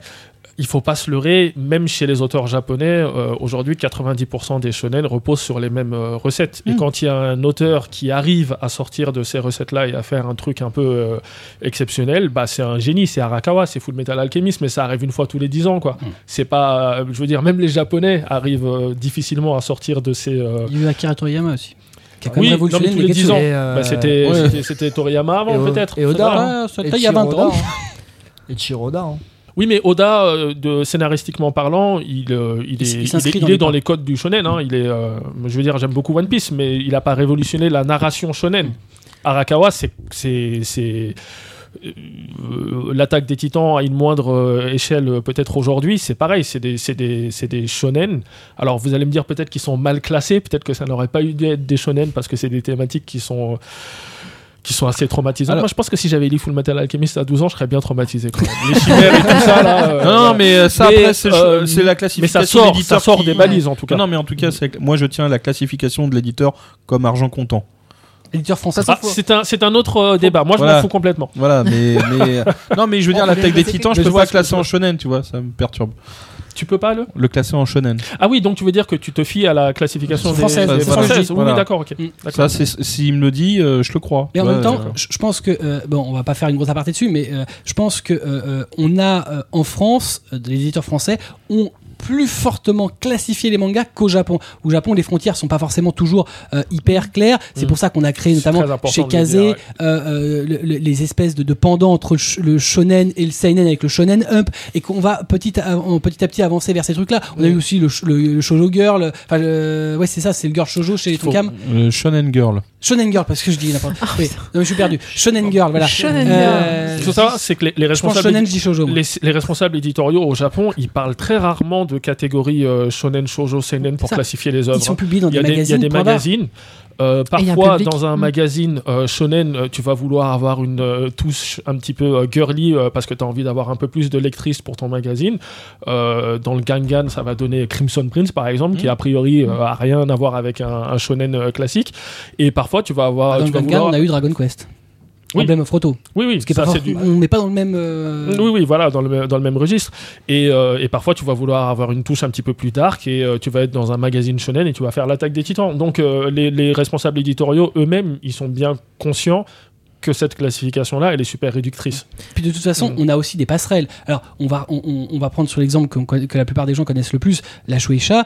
Euh, euh, à Shueisha, on a des titres qui étaient publiés dans le Weekly Shonen Jump, donc le plus gros magazine du secteur qui euh, a un hebdo, où euh, sont publiés les, les- les- les mangas qui sont le plus vendus. Mais euh, pour X raisons, l'auteur qui décide de travailler moins rapidement ou un changement de ton, eh ben, on peut bifurquer vers le Jump Square, qui lui va être censé être un truc un peu plus adulte. Bon, voilà, mais il y a des passerelles. Mais au final, euh, il y a une continuité du récit et euh, le public est euh, sensiblement, peut être sensiblement le même. Et finalement, c'est. tu parlais des poncifs, tu disais, il y a peut-être des checklists, etc. pour les shonen, mais c'est l'éditeur finalement qui, qui dit un petit peu aussi et qui, qui drive son, son auteur. On l'a vu, bah, l'auteur de La Mouche, donc un, des, un des auteurs français qui est parti s'expatrier, enfin, édité au Japon, euh, disait lui-même, quand il a dû refaire ses, des planches, euh, ah bah l'éditeur japonais me disait, non, non, là, attends, euh, La Mouche qui s'embrasse, oui, voilà, faut connaître l'histoire, mais bref, faut que ça soit sur une double page parce que c'est comme ça que ça doit être fait, il y a des codes. Ah, mais il y a des codes graphiques Ah oui, japonais. oui, non, mais on, on- finalement, euh, peut-être que nous, les mangas français, ont un peu plus de liberté parce qu'on a une liberté de narration qui est quand même beaucoup plus grande que. un- Au-delà de la liberté, De toute on façon, les moins mangas- codifié. De toute façon, Oui. les mangas français auront beaucoup plus de liberté dans leur contenu et dans leur euh, et dans leur scénario parce qu'en France, on a moins la culture, on a plus la culture de l'auteur artiste C'est à qui on laisse euh, raconter ses histoires. Euh, là où au Japon, le manga c'est quand même beaucoup plus un, travail euh, d'équipe. Oui, en plus, Quand, oui. quand c'est pas Mm. le tanto qui impose sa loi à l'auteur, ça dépend des cas de, de, de figure Mais évidemment. on entend souvent des Mais, auteurs qui disent Ah, mon, mon éditeur m'a refusé des planches, euh, j'ai dû modifier ça, il a pas voulu de ci, etc. Ouais. Bon, là, on parle bien des auteurs hein, qui ont un éditeur. euh, Mais qui- Faut- Parce qu'il y a des, quand même des auteurs japonais qui travaillent sans éditeur ou qui travaillent avec un éditeur. pour les gros magazines, il n'y en a pas beaucoup. Non, on est d'accord. Et- Donc, mais Mais ça existe. au- Au-delà de ça, parce que moi je pense pas qu'avec l'éditeur, euh, enfin en l'occurrence le Tanto, on peut l'appeler comme on, comme on veut, hein, éditeur, rédacteur, etc. Euh, euh, mais donc la personne qui chapeaute euh, le, le titre va pas forcément aiguiller pour aller dans des codes, mais pour aller dans, un, dans, dans une façon de penser du magazine à un instant T. Parce qu'aujourd'hui, on dira ce qu'on voudra, un des magazines les plus codifiés, on va y revenir dessus, c'est le Weekly Jump, mais le Weekly Jump de 2014, c'est pas le Weekly Jump de 1994, pas Oui, plus que c'est celui de 2000. Que les codes évoluent ou pas, ça reste des codes. Bah, Il y, y a des codes globaux euh, du, du shonen, mais euh, on en parlait tout à l'heure, One Piece sur certains aspects euh, s'en s'en écarte plus par exemple qu'un Naruto, qui sont pourtant tous les deux dans une logique Neketsu. On va avoir, on a eu dans le Weekly Jump, on a eu du Claymore qui faisait très, puis hop, qui a bifurqué. On a eu du Bastard qui a bifurqué. On a eu du Toulouf qui a bifurqué. Bon, il y a des choses qui évoluent. Le magazine évolue lui-même. À une époque, on a eu beaucoup de shonen amoureux. On en a beaucoup moins. Ça revient un peu. Euh, mais il est aujourd'hui le shonen amoureux du Weekly Jump. Il est plus euh, en 2014 ce qu'il était euh, en 94 où c'était de la bluette. Maintenant, c'est un peu plus, voilà, un peu plus tarbiscoté. Mais on reste quand même dans des. euh, enfin, si on, on peut les classer, on peut dire, bah voilà. Enfin, on peut dire que c'est du shonen. Je veux dire, euh, on peut, on peut écrire un petit peu les scénarios sur des étiquettes, euh, mettre tout ça dans un panier, et puis se dire, euh, ok, pour faire un bon shonen, et puis tu tires trois étiquettes et t'as ton histoire. Bah écoute, tu me feras ça pour One Piece. et puis on discutera. Pourtant, je pense que One non Piece mais pas heureusement, à- heureusement, il y a des, heureusement, il y a quand même des exceptions. Enfin, euh, One Piece, euh, tu, donc on disait quoi Euh, Les parents morts. euh, le, le gars qui est amnésique, qui Euh, se découvre je- des super Non. pouvoirs. Euh, Moi, sou- souvent, de toute façon- Piece, n'y a pas les parents morts. Je considère que ce Comme qui dans fait, Dragon Ball, euh, ce qui- y a pas de parents morts. ce qui fait la, la, la force d'un d'un manga, ce qui fait un- d'un manga qu'il est bien, souvent pour moi, c'est au-delà de l'histoire, c'est euh, c'est la manière dont elle est racontée, c'est les personnages. Si je devais faire un, un parallèle vidéoludique, je dirais euh, Mario. Euh, Mario, c'est toujours la même chose, il doit toujours libérer la, la princesse. Euh, L'histoire, elle est cousue de fil blanc, mais ce qui rend Mario génial, c'est euh, c'est le, le- c'est le gameplay, c'est les mécanismes de, euh, de, de jeu, c'est pas forcément euh, l'histoire. Et je pense que ce qui distingue un bon shonen d'un mauvais shonen, c'est pas forcément le fait que dans les deux, on doit peut-être sauver la princesse à la fin, c'est comment on y arrive et euh, avec qui on y C'est le arrive. chemin qui est important. Exactement, le chemin qui, le Ah chemin non, qui est mais important. cette, phrase-là, je peux dire qu'elle est usée, mais jusqu'à la corde. hein. Ah elle marche là là. toujours. Elle est C'est une ultime. très bonne. Ah ouais. Je l'assumerai Moi- jusqu'à ma mort. Ouais, bah t'as raison. De toute façon, t'as pas le choix, est trop. Moi, j'avais une question sur Ahmed, sur euh, justement, puisque on va dire qu'un tremplin, euh, que le tremplin que vous faites actuellement, vous avez un gagnant, euh, voilà, ou plusieurs d'ailleurs, ou un seul. Vous l'avez signé, tout il est bien, c'est magnifique. Mm. Et là, il va falloir qu'il travaille, il, plusieurs ou tout seul. Mm. Et là, comment vous, il ou elle, et vous l'encadrez? Mm. Et vous l'encadrez à, à la française ou à la japonaise? Bah, de la même manière qu'on encadre nos auteurs euh, japonais, c'est-à-dire que moi, je ne considère pas que je suis un scénariste, donc je vais pas euh, dire à un auteur français, euh, ton histoire ce sera ça, il faut que tu la racontes de telle manière, allez au boulot, rends-moi euh, 20 pages. Mais t'attends 20 pas quelque par- chose de mois. particulier? Oui, le rôle de l'éditeur, c'est de dire je te vois plus dans un genre seinen, shonen. J'aimerais bien que tu fasses une histoire qui soit plus fantasy réelle ou ceci, cela. L'auteur fait des propositions et après. Euh, il faut que tu adhères au projet, évidemment. Si tu si t'adhères pas à d'ici, je sais pas, moi je suis pas shoujo du tout, par exemple. Si veut me raconter une... Oui, je sais, je suis désolé. Je ne suis pas, euh, je, je ne suis C'est pas pas grave, très ça fait shoujo. plus pour moi. Euh, S'il veut me raconter une histoire de, euh, de lycéens qui tombent amoureux, mais il y en a un troisième dans la classe et ils sont amoureux de la même fille. Enfin voilà, ça va pas, ça va pas m'intéresser. ça, ça correspond pas au catalogue Kiyun en plus. Et en plus, ça ne correspond. C'est une belle coïncidence. Euh, donc voilà, mais C'est mais étonnant. une fois qu'on s'est mis d'accord sur le projet, euh, moi, mon rôle en tant qu'éditeur, ça va être de lui donner les moyens de, euh, de, bien, de bien travailler, euh, de son environnement de travail, euh, je sais pas, une palette graphique, un, un ordinateur qui est trop vieux, on va essayer de lui changer. les mecs, ils vont définir, Oh définir. Mais on le fait, on le fait avec nos auteurs japonais. hein. Moi, j'ai acheté des, j'ai acheté des tablettes à des auteurs japonais parce qu'ils n'avaient pas les moyens de se les payer. Et, et aujourd'hui, ils font des mangas qu'on vend à 30 000 exemplaires. Donc, je suis content de leur avoir payé des, des palettes graphiques. C'est un, un bon c'est investissement. un investissement. On le fait pas pour tout le monde, mais quand on doit le faire, on, on le, on Mm. le fait. C'est un investissement.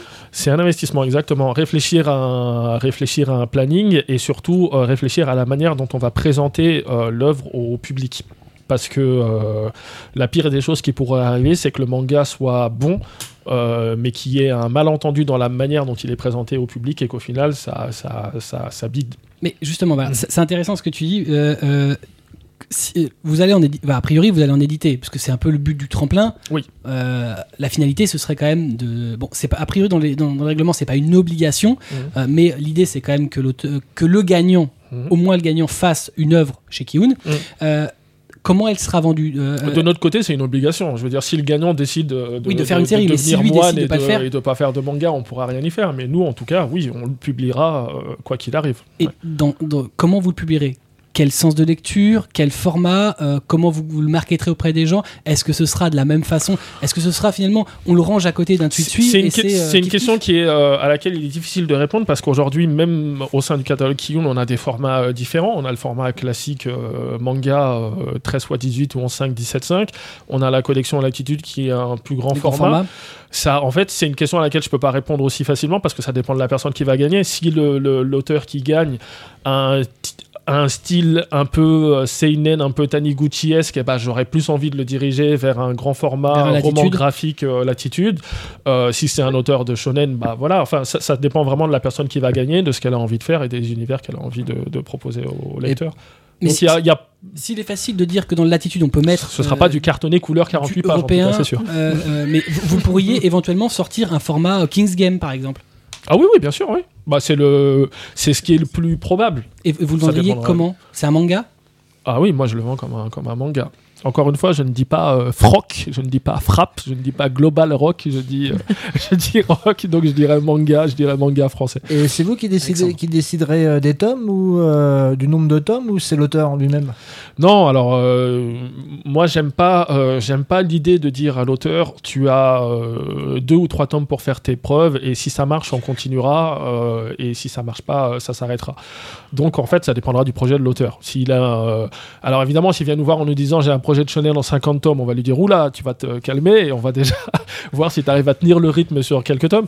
Mais ça dépend de l'histoire que l'auteur a envie de raconter. On essaiera de, dans la mesure du possible de le suivre sur le nombre de, de tomes qui correspondent. Finalement, c'est vraiment une vision, comme euh, quand on achète un titre finalement euh, japonais, euh, de se dire, euh, bah tiens, je vais acheter un titre qui n'est pas encore fini, euh, et dire qu'il y a du De toute potentiel. façon, on voir sait jamais, faire. on sait Voilà. jamais où ça va. Mais en tout cas, dans la manière de faire, ce sera strictement identique à ce qu'on fait avec nos auteurs japonais, c'est-à-dire que nos auteurs japonais, ils nous présentent des projets. On dit celui-là il me botte, celui-là il me botte pas, et une fois qu'on s'est mis d'accord sur le projet, bah il y a un scénario, il y a des nems qu'on qu'on valide, il y a des crayonnés qu'on valide, il y a des planches définitives. On les valide pas dans le sens où euh, euh, on lui demande de refaire l'histoire. On les valide dans le sens où euh, nous, on se met dans la place, à la place du lecteur et il faut que ce soit compréhensible il faut que ce soit lisible pour le lecteur lambda. Parce que sou- souvent, les auteurs quand ils sont dans leur propre histoire et quand ils sont avec leurs personnages, comme ils les maîtrisent parfaitement, comme ils vivent avec eux du matin au soir, ils ont l'impression qu'on comprend tout ce qu'ils nous disent. Sauf que un auteur dans ton bureau qui te raconte l'histoire qu'il a envie de te raconter, tu lui dis plusieurs fois attends attends attends attends j'ai pas compris c'est qui l'autre déjà? Donc voilà il faut euh, il faut faire répéter les choses et il faut articuler de manière à ce que ce soit compréhensible pour un mec qui découvre cet univers là voilà. Et euh, vous allez le faire uniquement pour le marché français ou pour le marché européen ou pour le marché global? Bah, pff, en termes de création, moi je ne réfléchis pas forcément à. à- encore une fois, c'est l'auteur qui décide de son euh, histoire. hein. Nous, après, ce qui est sûr, c'est qu'on a une. Euh, comme pour nos auteurs japonais, on a une vision euh, de, euh, d'agent international et de la même manière vendu, que. vendu les, les droits aux États-Unis, je crois. Voilà, que- de la même manière que Tetsuya Tsutsui, on l'a vendu dans 10 pays euh, prophéties, eh ben, les auteurs français, évidemment, on les présentera via notre agent japonais, pour le coup, qui, euh, qui, qui présente des mangas à tous les éditeurs euh, dans, le, dans le monde. On, on essaiera de vendre leurs œuvres euh, dans, dans, dans tous les pays, enfin dans le maximum de pays en tout cas. Euh, bon, on, on était dessus, parce qu'effectivement, voilà, donc, euh, on le- je le rappelais au début. Donc, Kiun a lancé euh, le tremplin manga Kiun. euh, donc, euh, on a entendu parler en janvier dernier à l'occasion Mhm. des 10 ans de, de l'éditeur. Euh, donc, depuis septembre, on a les œuvres sélectionnées qui sont dévoilées progressivement. Mhm. À l'heure actuelle, on, on enregistre, on en a 5. Mhm. de, de ce qu'on a pu voir, c'est globalement, c'est alors à un auteur près où j'ai trouvé ça très. La démarche de l'auteur en soi était intéressante parce qu'il avait fait un titre très kiunesque. Euh, voilà, on est d'accord? Je pense que tu vois de qui de qui je parle. Voilà, c'est euh, à la limite, je trouve ça très intéressant en termes de démarche pour un auteur parce que il sait à quel leader il, s'adresse Mm. et il lui propose. Alors, c'est peut-être trop euh, marqué, mais voilà, je sais que ça, tu l'édites, ça fonctionne chez toi. Je fais un truc dans l'esprit. Mm. Mais globalement, les titres qui sont sortis jusqu'alors font dans le graphisme euh, pas très japonais. Et Ah, dans- tu trouves pour, et, et pour certains, dans le découpage, pas plus. Alors moi, en fait, je trouve pas. je trouve pas, et c'est marrant parce que dans les réactions qu'on a, euh, dans les réactions, moi, pour être honnête, quand on a lancé le, le tremplin, euh, j'avais plein d'appréhensions. J'avais, envie de le faire parce que j'y croyais, mais j'avais plein d'appréhensions. Déjà, j'avais peur que tout soit pourri. Euh, j'avais peur de recevoir 20 projets. Euh, j'avais plein de peurs, mais au final, on en a reçu plein. Et au final, j'ai dû éliminer plein de trucs que j'ai trouvé super sympas. Donc, j'étais vraiment convaincu de la qualité des trucs. Les auteurs japonais qui sont jurys, puisqu'il y a trois mangaka professionnels qui sont jurys sur le tremplin, euh, et qui voient toutes les semaines évidemment les, euh, les, euh, les œuvres françaises, là, eux pour l'instant, ils sont. c'est pas moi hein, qui le dis, c'est eux, Mhm. et c'est pas, c'est pas du, c'est pas du vent. Eux, pour l'instant, ils sont bluffés. Ils s'attendaient pas à ce que les auteurs français soient à un tel niveau de, de qualité. Ils n'ont pas encore lu les œuvres. Juste, Oui, parce qu'ils euh, pas eu la de- traduction. du- ouais, Mhm. on traduira euh, dans un second temps après, hein, une fois que les 10 œuvres auront été, euh, auront été présentées. Donc eux, pour l'instant, ils sont plutôt euh, bluffés et au contraire, ils trouvent que, à l'exception d'un titre, mais euh, que j'ai sélectionné parce que je voulais qu'il y ait un titre qui soit euh, graphiquement complètement en marge de ce qui se fait dans le manga euh, classique, de la même manière que dans le manga, dans l'industrie du manga, tu as des Taiyo Matsumoto, tu as des auteurs comme ça qui ont des styles qui sont pas du tout manga. Je pense que Taiyo Matsumoto, il serait publié dans le tremplin manga, tout le monde lui cracherait dessus en lui la disant, euh, eh mais euh, c'est pas du manga ton truc. Donc voilà, ce- cette œuvre là que j'ai choisie parce que j'avais beaucoup aimé l'histoire de l'auteur. Pour les autres, c'est vrai que je trouve qu'on est dans un style qui est qui est assez fidèle euh, à ce qui se fait euh, au Japon en fait. Tu, tu penses que Texto on pourrait les publier au Japon? En fait, moi, je pense qu'il y a des éditeurs qui me demandent si ce sera possible de publier euh, les, euh, le one-shot du vainqueur dans leur magazine de prépublication. Donc, que je le pense moi ou pas, eux, ils ont l'air de le penser Non, en tout cas. c'est un argument de dire qu'effectivement, manifestement, euh, pour un pour un éditeur japonais, ça pourrait entrer dans une dans, Ouais, dans- ouais, dans- ouais. En tout cas, honnêtement, ils sont pas, euh, ils sont pas du tout, du tout, mais été choqués par, euh, par Ah mais euh, l'aspect des. des C'est pas choquant parce que Mm. c'est techniquement, bah, pour l'instant, ce qu'on a vu, c'est techniquement abouti, Mm. Euh, mais voilà, graphiquement, il y a l'inspiration, par exemple, est beaucoup moins forte que Radiant. Et on est plus dans un plus dans un city hall, plus dans un Loa, un truc un peu hybride. Bah, pff, c'est des auteurs euh, français, donc forcément. Enfin, moi, je- ce, que, ce que je demande aux, euh, aux, euh, aux futurs mangaka japonais, c'est pas forcément de dessiner exactement comme Toriyama ou exactement comme Obata ou, de, ou comme Inoue. Euh, c'est que tout en respectant les, les, les codes de la narration, les découpages du manga, il y a une touche qui sont un petit peu personnelles aussi. Non mais soyons honnêtes, à part l'auteur, alors, troll, hein, à part l'auteur de Fairy Tail, Mm. euh, aucun autre auteur ne s'inspire d'un auteur existant déjà. Ah non, ça, alors c'est pas vrai ça. Ah non, non, non, C'est pas vrai, c'est pas vrai. Il y a, il y a, il y a, non, non, non, il y a, il y a, il y a, il y a 70 clones de Otomo au Japon, il y a 70 clones de Toriyama, il y a 70 clones de d'Inoue, euh, de, de Hojo. euh, Pas de clone tout le pur. monde, tout le monde s'inspire d'eux. De toute façon, Oui, mais alors tout oui, mais à auteur s'inspire les uns des à autres. ce moment-là, Fairy Tail et One Piece, graphiquement, pour moi, ça n'a rien à voir. Ils s'inspirent beaucoup, oui, mais graphiquement, euh, c'est pas la Ah, même chose, c'est pas les mêmes personnages, ils ont pas la à, même sa, gueule. à sa venue, pas- c'était la question tabou. Hein. Oui, oui, non, mais- euh, interdit de poser. En hein. fait, en fait, je, com- sur je comprends, je comprends qu'on pose la question, euh, mais c'est pas, euh, c'est pas. Il y a beaucoup d'inspiration dans, surtout dans le dynamisme euh, et dans les poses des personnages, mais dans le graphisme lui-même, dans le cara design, on va dire, je trouve que ça n'a rien à voir. Il a évolué dans le temps, mais au début c'était très, euh, très très fort. Moi, j'ai un- en vous écoutant, j'ai l'impression qu'il y a plus de raci- racisme des lecteurs français sur global manga que les japonais sur, ce, bah oui. sur, sur le manga Alors français. après, alors après, ce qui est important, c'est le chemin. La deuxième phrase à Médès, c'est nul les prophètes en son pays. Voilà. Et de toute façon, Non, les, parce mangas- que- les auteurs français, ils sont amenés à, à manger euh, jusqu'à la fin de leur Ouais, vie. parce que euh, non, quand tu ici le manga c'est ah, bon alors euh, c'est japonais, non, c'est pas japonais, ah bah, c'est pas du manga. Ah oui, mais au Japon t'amènes un manga fait par un français et là le mec te dit ah, bah oui c'est publiable. Oui, oui, non, mais je Ouais, pense c'est que mais c'est pas publié. encore une fois, Ah non. c'est un Non débat mais voilà, c'est un argument fois, qui est facile de dire un- le mec t'arrive avec un truc, ah ouais c'est bien, ouais mais non on le publiera pas. Non, mais après, il y a, il y a euh, au-delà des qualités de l'auteur et au-delà du fait qu'ils aient vraiment accroché sur un one-shot ou un autre euh, qui, euh, qui, qui est une vraie euh, réaction euh, honnête, euh, publier, euh, quand, quand on est au Japon, publier un auteur étranger, c'est compliqué pour plein de raisons. Parce que. Pour que ça marche dans ce sens-là, il faudrait qu'il y ait un accès à l'auteur qui soit quasi quotidien. Ils parlent pas la langue, les Japonais ils parlent japonais, point, ils parlent pas anglais, ils parlent pas euh, français. Donc il y a plein de difficultés qui, qui font que publier un auteur français c'est un véritable challenge. Ça veut pas dire qu'ils en ont pas envie, tout, simplement. Il y a quand même euh, une idée. a- mais il y a des essais qui se font là, il y a des, il y a des choses qui Mais il y a un auteur là qui est parti au Japon, bah, enfin auteur, je, je sais pas si vous le connaissez, Rosalis, qui, euh, qui fait essentiellement des illustrations et beaucoup de choses sur le web. Bah, elle est partie au Japon et a priori ça marche bien. Il y en a de plus en plus. Nous, dans le tremplin, il y a un des auteurs qui est, euh, qui a pas encore été publié là, euh, qui a été publié dans un magazine de prépublication japonais sur un sur un one shot par exemple. voilà. Ça se fait ça se fait de plus en plus souvent. c'est sur un one shot. C'est que ça oui, mais parce plus que. Mais alors, ce qu'il faut comprendre, c'est on- que c'est la même chose pour les auteurs japonais. Les auteurs japonais, ils commencent toujours par des Non, mais concours et par des one-shots. Ils commencent jamais par une série dans Commencer le par un Shonen one shot Jump. c'est une chose, mais Mm. ne pas enchaîner c'en est une autre. Oui, mais parce qu'il y a la barrière de la langue, il y a la barrière, euh, il y a la distance géographique. Tu l'as dit tout à l'heure, on sait bien que le- manga, dans la majeure partie des cas, c'est feuilletonnant. Euh, c'est pas logique de dire euh, on va publier un one shot, euh, finalement ce sera une pige terminée et on n'en parle plus. Et à la limite, est-ce que le truc c'est on ne peut pas cantonner, on, on ne peut cantonner les, les auteurs occidentaux que à des recueils de one shot parce qu'on pourra rien leur proposer de mieux.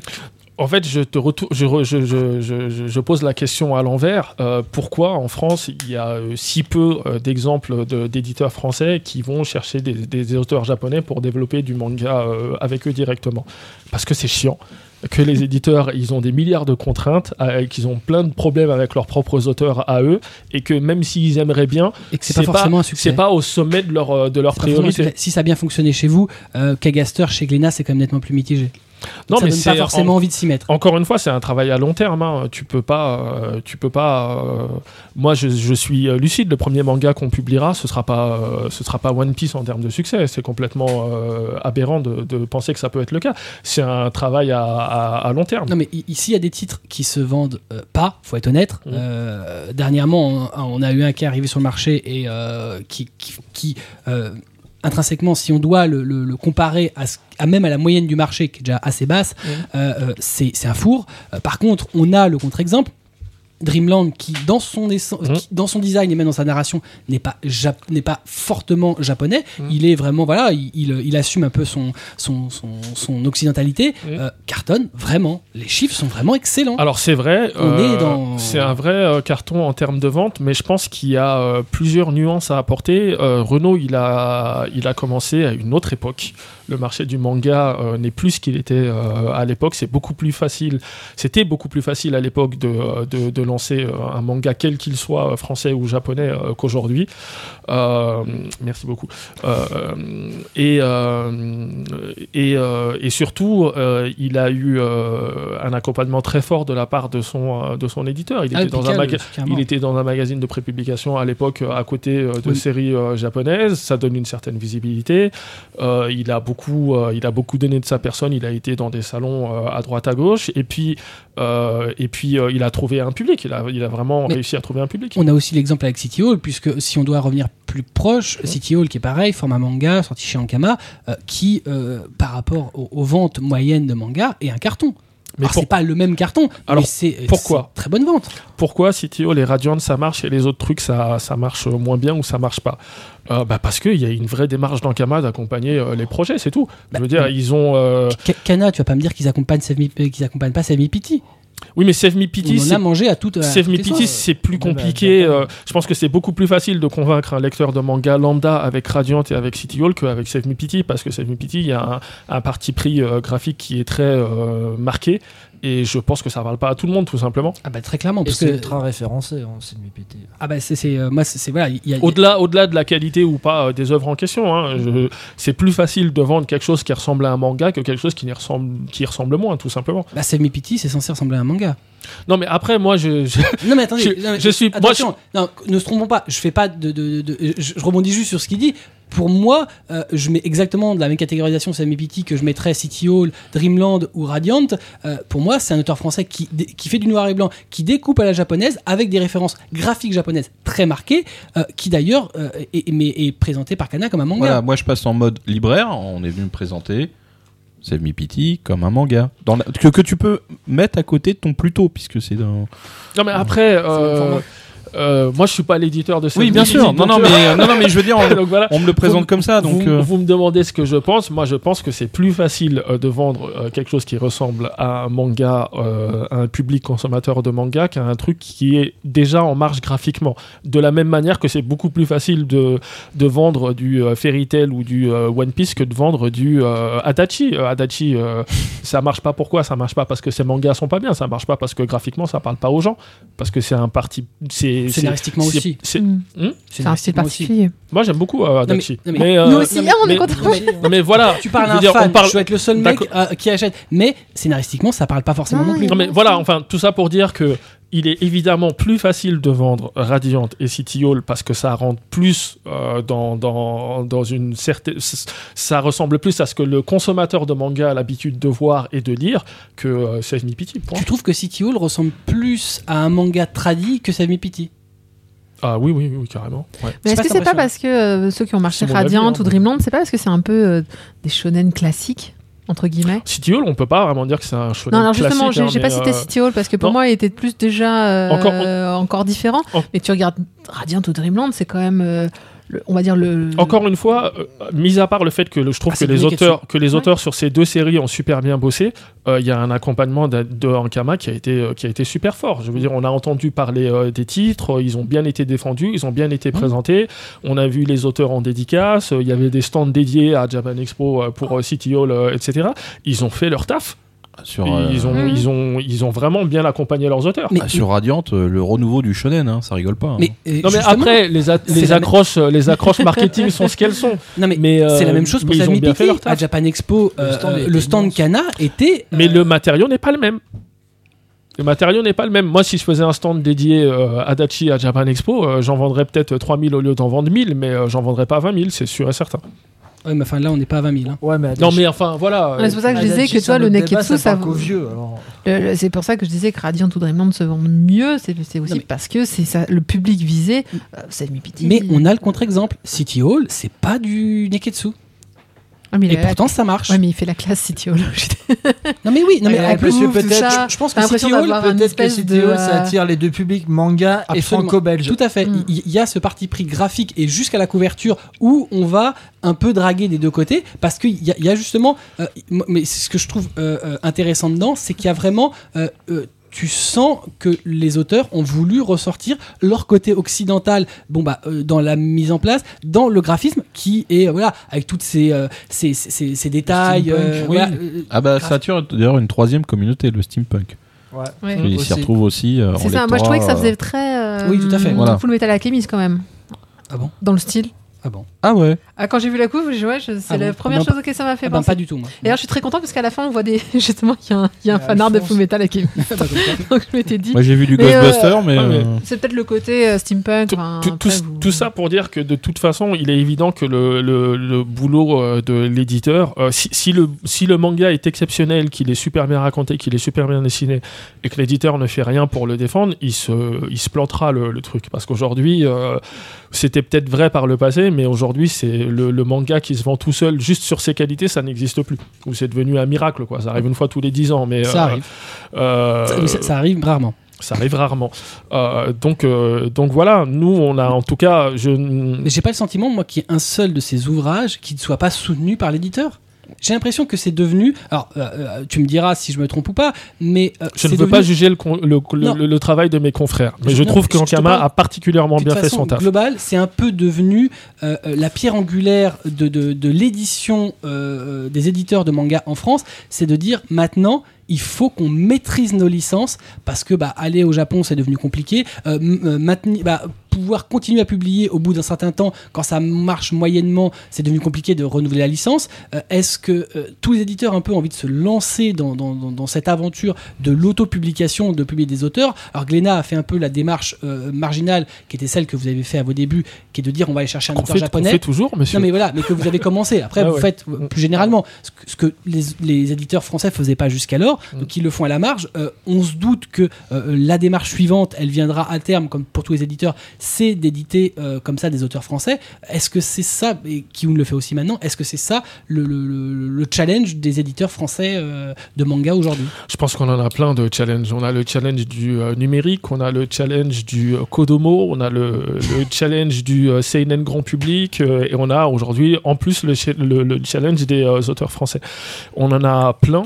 Ils sont tous justifiés euh, parce que le Kodomo euh, et le Seinen, parce que euh, les lecteurs de la première heure de manga, ils ont, ils ont grandi et que, euh, et que quand t'as 30 ans, t'as moins envie de lire du shonen, t'as plus envie de lire euh, des choses en adéquation avec tes, euh, tes préoccupations d'adulte. Ahmed, on t'avait dit de pas ramener ton chien. Euh, Bah écoute. Et que, euh, et que euh, quand t'es trentenaire et que tu fondes ta famille et que t'as des enfants, et bah t'as envie euh, d'essayer de leur de trans- latter C'est fou. t'as envie d'essayer de leur transmettre cette, euh, cette passion-là. Et donc le, le Kodomo, voilà, c'est tout ça, c'est des développements qui sont logiques parce que le manga, du, le marché du manga a évolué avec le temps. Et de la même manière que le marché du manga a évolué, il a évolué aussi en ce sens qu'il a influencé des artistes français et qu'aujourd'hui ces artistes français proposent des choses qui sont qui ont beaucoup de potentiel aux éditeurs français et donc les éditeurs français s'y mettent. Et puis euh, évidemment, il y a toutes les euh, influences extérieures, euh, le rachat d'éditeurs français par des éditeurs japonais qui bouleversent la donne, le fait que peut-être qu'aujourd'hui on se sent plus en danger par rapport aux ayants droit japonais qu'on ne l'était il, y a- il y a 20 ans. Et que la nécessité, entre guillemets, d'être propriétaire de ses auteurs et de ses licences se fait plus présente. Présente. Et puis c'est plus rigolo aussi, on peut puis- faire infiniment plus de choses quand on est Et, et propriétaire puis pour les gros groupes comme, bah, comme Kana, Kana ou Glénat, il y a une génération, la génération de 15 ans là, de publication dans le Jump, elle arrive à terme. Il y a Naruto qui se termine, Bleach qui suit, et puis ils vont, f- ils vont devoir enchaîner, euh, bah, trouver des perles rares au Japon qui deviennent de plus en plus dures à trouver. Et donc peut-être que c'est une, une porte de sortie pour eux de faire du, euh, du global manga. ou du comics ou, euh, ou euh, plein de choses. Enfin, le, co- Oui, mais le, le co- comics, c'est c'est pas non plus des grosses ventes. Comics aux Éta- au Japon. Euh, comics non, non, en euh, France, les, les euh, éditeurs français qui sont. Ah, d'accord, ok, non, dans parce que là, j'ai comics, dit, oula. Ouais, mais la collection, par exemple, la collection euh, Glé- euh, Glénat de comics, elle est ridicule, quoi. Euh, Ah, moi, je parle pas du euh, résultat et euh, des ventes et de tout ça. Je parle de la raison pour laquelle on se lance euh, dans un champ ou pour ou un ça, autre. là, En tout cas, Kodomo, je suis d'accord avec toi, c'est que enfin l'éditeur qui va vraiment s'y s'y intéresser aura euh, aura un bon public parce qu'effectivement. Faut des euh. Il y, en a un peu par, il y en a un peu chez beaucoup d'éditeurs et à mais une ou deux exceptions près, euh, c'est pas des succès.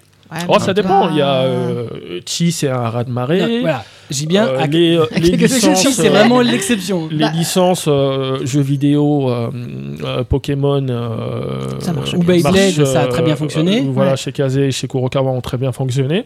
Chez nous, euh, les gens le savent peut-être pas, mais Rogi, euh, ça a vachement bien marché. hein. Mm. premier, euh. Rogi.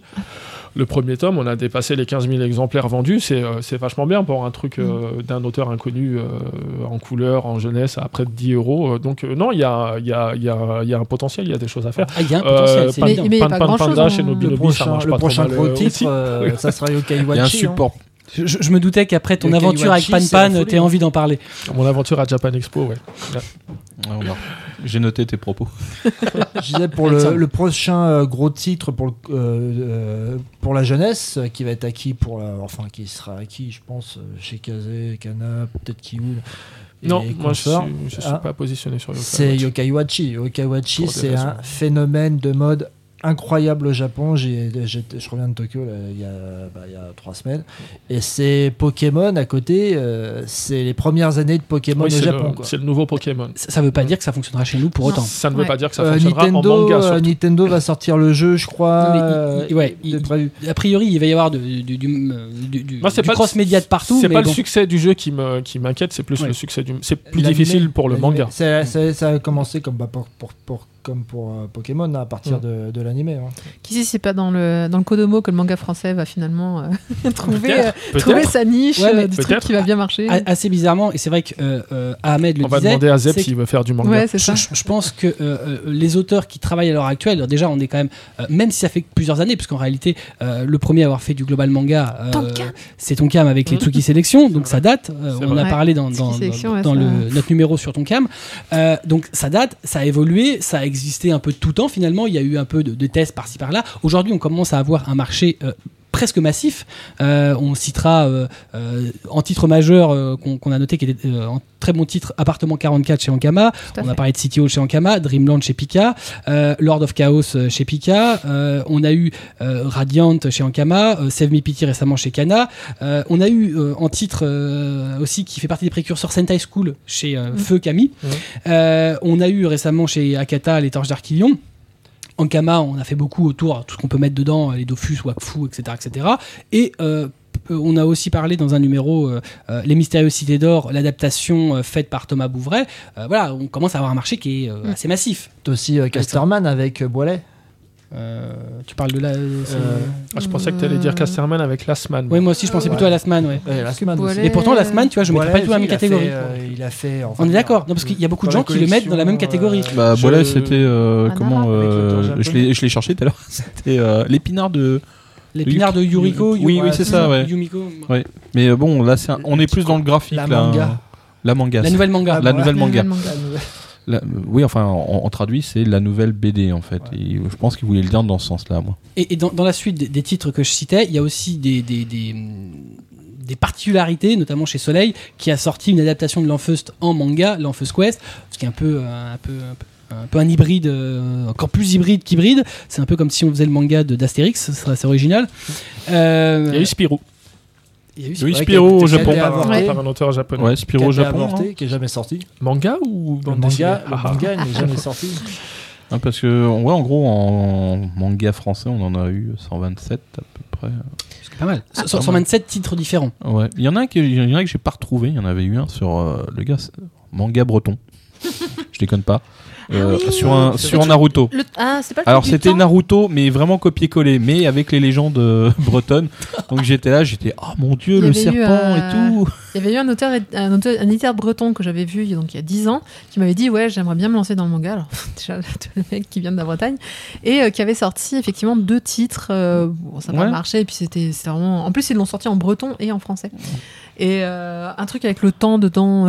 Oui, oui, non, non, mais il y avait les mêmes Non, euh, eu- persos, mais version euh, braise. tu tu tentes, hein euh, Moi, je trouve qu'il faut, faut laisser Mais sa chance à tout. Ce qui change euh, vachement par rapport aux euh, tentatives, parce qu'il y a eu euh, beaucoup de tentatives par le passé. Il y a Delcourt qui a fait euh, Pink Diary euh, et qui a pas euh, Qui a pas cartonné. renouvelé. euh, Non, Pink Diary, c'était pas mauvais au niveau de, des ventes. Bah, hein. par rapport aux ventes pas, euh, de l'époque, mais euh, pas- au niveau de la moyenne de l'époque, c'était pas non plus, non, c'était pas catastrophique, mais Mhm. c'était pas un grand succès. Mais il était, il était- Mm. enfin, moi, je continue de dire qu'il était vraiment pas mal comme, euh, comme titre. c'est- Ah non, mais c'est- c'est un bon c'est- titre. C'est c'est artistiquement, il était pas C'est si mal. c'est toujours difficile de définir ce que c'est un succès ou pas parce qu'il faut savoir euh, où situe le point mort de l'éditeur. Est-ce qu'il s'est- est-ce qu'il a gagné de l'argent Est-ce qu'il en a perdu Et, Attention, parce que toi, c'est tu dis pas de shoujo. Hein, Bah, je pense que euh, c'est s'il pas a du pas hein. continué, c'est que c'était pas un grand succès. Alexandre. J'ai une question pour toi, Ahmed. Pourquoi, euh, pourquoi aux États-Unis ils se sont pas lancés dans cette mode-là Alors en fait, si, il y a, beaucoup de, euh, il y a beaucoup de créations euh, manga aux États-Unis et la particularité des États-Unis, c'est que très souvent, on leur demande de faire des adaptations de succès de littérature young adult ou jeunesse et de les transposer dans le format manga. Parce que le seul titre qui, pourra, qui est même pas, qui est pas considéré euh, comme du manga aux, aux États-Unis, qui est considéré comme du comics, c'est euh, Scott Pilgrim, Mm. qui reprend vraiment les codes, euh, les codes du manga, quoi. Mm. Ouais, oui, c'est- c'est c'est- c'est- c'est vrai. Et- Mais vas-y, vas-y, je t'écoute. fini. Non, non, il y a, mais c'est- il y en a quand même beaucoup. C'est vrai que c'est des choses qui franchissent pas euh, forcément les, euh, les frontières américaines, mais il y en a euh, quand même pas mal. Et il y a une culture du, euh, du euh, dojinshi, du franzina, qui est super développée aux États-Unis aussi. Mais Ah, ça, c'est Mais il Tokyo est- Pop le faisait, ça. Tokyo Pop, le faisait, euh, Tokyo Pop le faisait beaucoup. Ils ont, Ai. ils ont arrêté euh, après leur faillite américaine, mais ils, continuent, ils, ils ont continué de le faire en Allemagne. D'accord. Mais Oui, c'est ça, c'est sur en Allemagne qu'il y a eu. on, on a eu euh, l'édition de, de titres, euh, alors de souvenirs c'était américain ou c'était anglais, bref, euh, de euh, Global Manga euh, comme ça, euh, euh, anglophone, euh, avec le protectorat de l'ombrelle chez Pika. Par exemple, voilà, qui est, qui est un- une adaptation de, de, de roman. Euh, Faut dire aussi une faut dire Attends, aussi- je vais juste terminer sur euh, puisqu'on faisait le, le- le parallèle avec euh, les titres anglais, enfin euh, anglophones, puisqu'en l'occurrence c'est un américain. Euh, beaucoup de gens disent, euh, alors il y en a dans les artistes et d'autres dans les lecteurs de, Global Manga, euh, qui disent que globalement maintenant n'importe qui peut faire du manga puisque un auteur qui est censé être un théoricien de, de la bande dessinée a décrit quels étaient les codes du manga dans son ouvrage Faire de la bande dessinée. En l'occurrence, c'est Scott McCloud. Alors, ah oui. Voilà. Bah, moi, je pense que n'importe qui euh, peut faire de la bande dessinée, du comics ou du manga. Après, la question, c'est euh, arriver à bien le faire. C'est pas aussi simple que ça. Et le talent, malheureusement, euh, ça découle pas euh, d'un- livre de, de, de, de code. Maintenant, oui, ma voisine, simpliste. ma, ma voisine peut faire du manga si elle a envie, oui. Qu'elle soit éditée et que- qu'elle trouve son public, c'est une autre, c'est une autre histoire.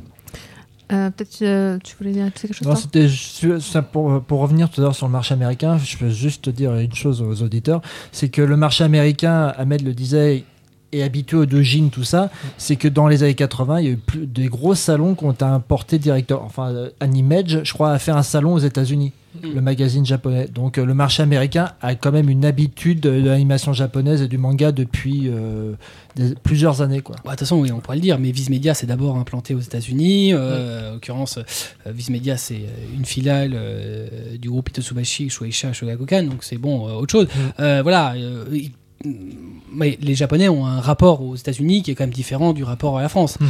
Euh, mais en dehors de ça, euh, pour en revenir justement bah, donc, euh, aux titres et aux éditeurs français, euh, moi, il y a, il y a un truc, enfin, un truc que je trouve un peu gênant, euh, c'est qu'il y a une maison d'édition qui, qui se lance là, et notamment qui ne fait que du numérique, donc en l'occurrence de manga francophone, qui maintenant, pour classifier ses titres, donne des codifications japonaises. Donc elle parle de shonen, elle parle de shoujo, elle parle de seinen. Mm.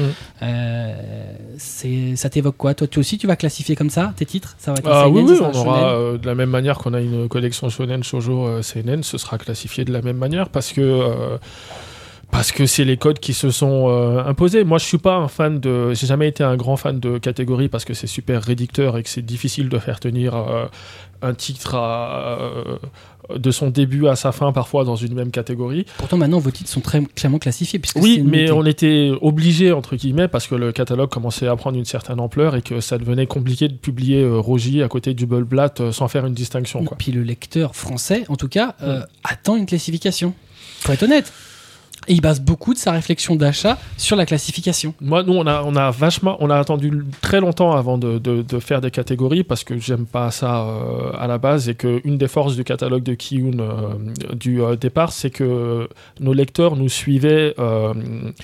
Sur nos choix éditoriaux et on était, euh, c'est des amis libraires qui nous disaient ça, on était un des rares éditeurs sur lesquels les lecteurs passaient d'un genre à l'autre euh, parce que c'était du Kiyun entre guillemets. Donc on avait des lecteurs de, euh, de Kashimashi, Girls Meet Girls, qui était un, Yuri, qui, qui lisait Tsukihime, qui lisait Hubelblatt, qui lisait Jusqu'à ce que la mort nous sépare, qui lisait Kazan, enfin il lisait plein de choses très différentes. Et le problème des catégories, c'est que quand tu dis shonen, shoujo, seinen, je sais que moi, naturellement, quand je vais euh, chez un libraire, le rayon shoujo, bah, je vais presque pas m'y arrêter.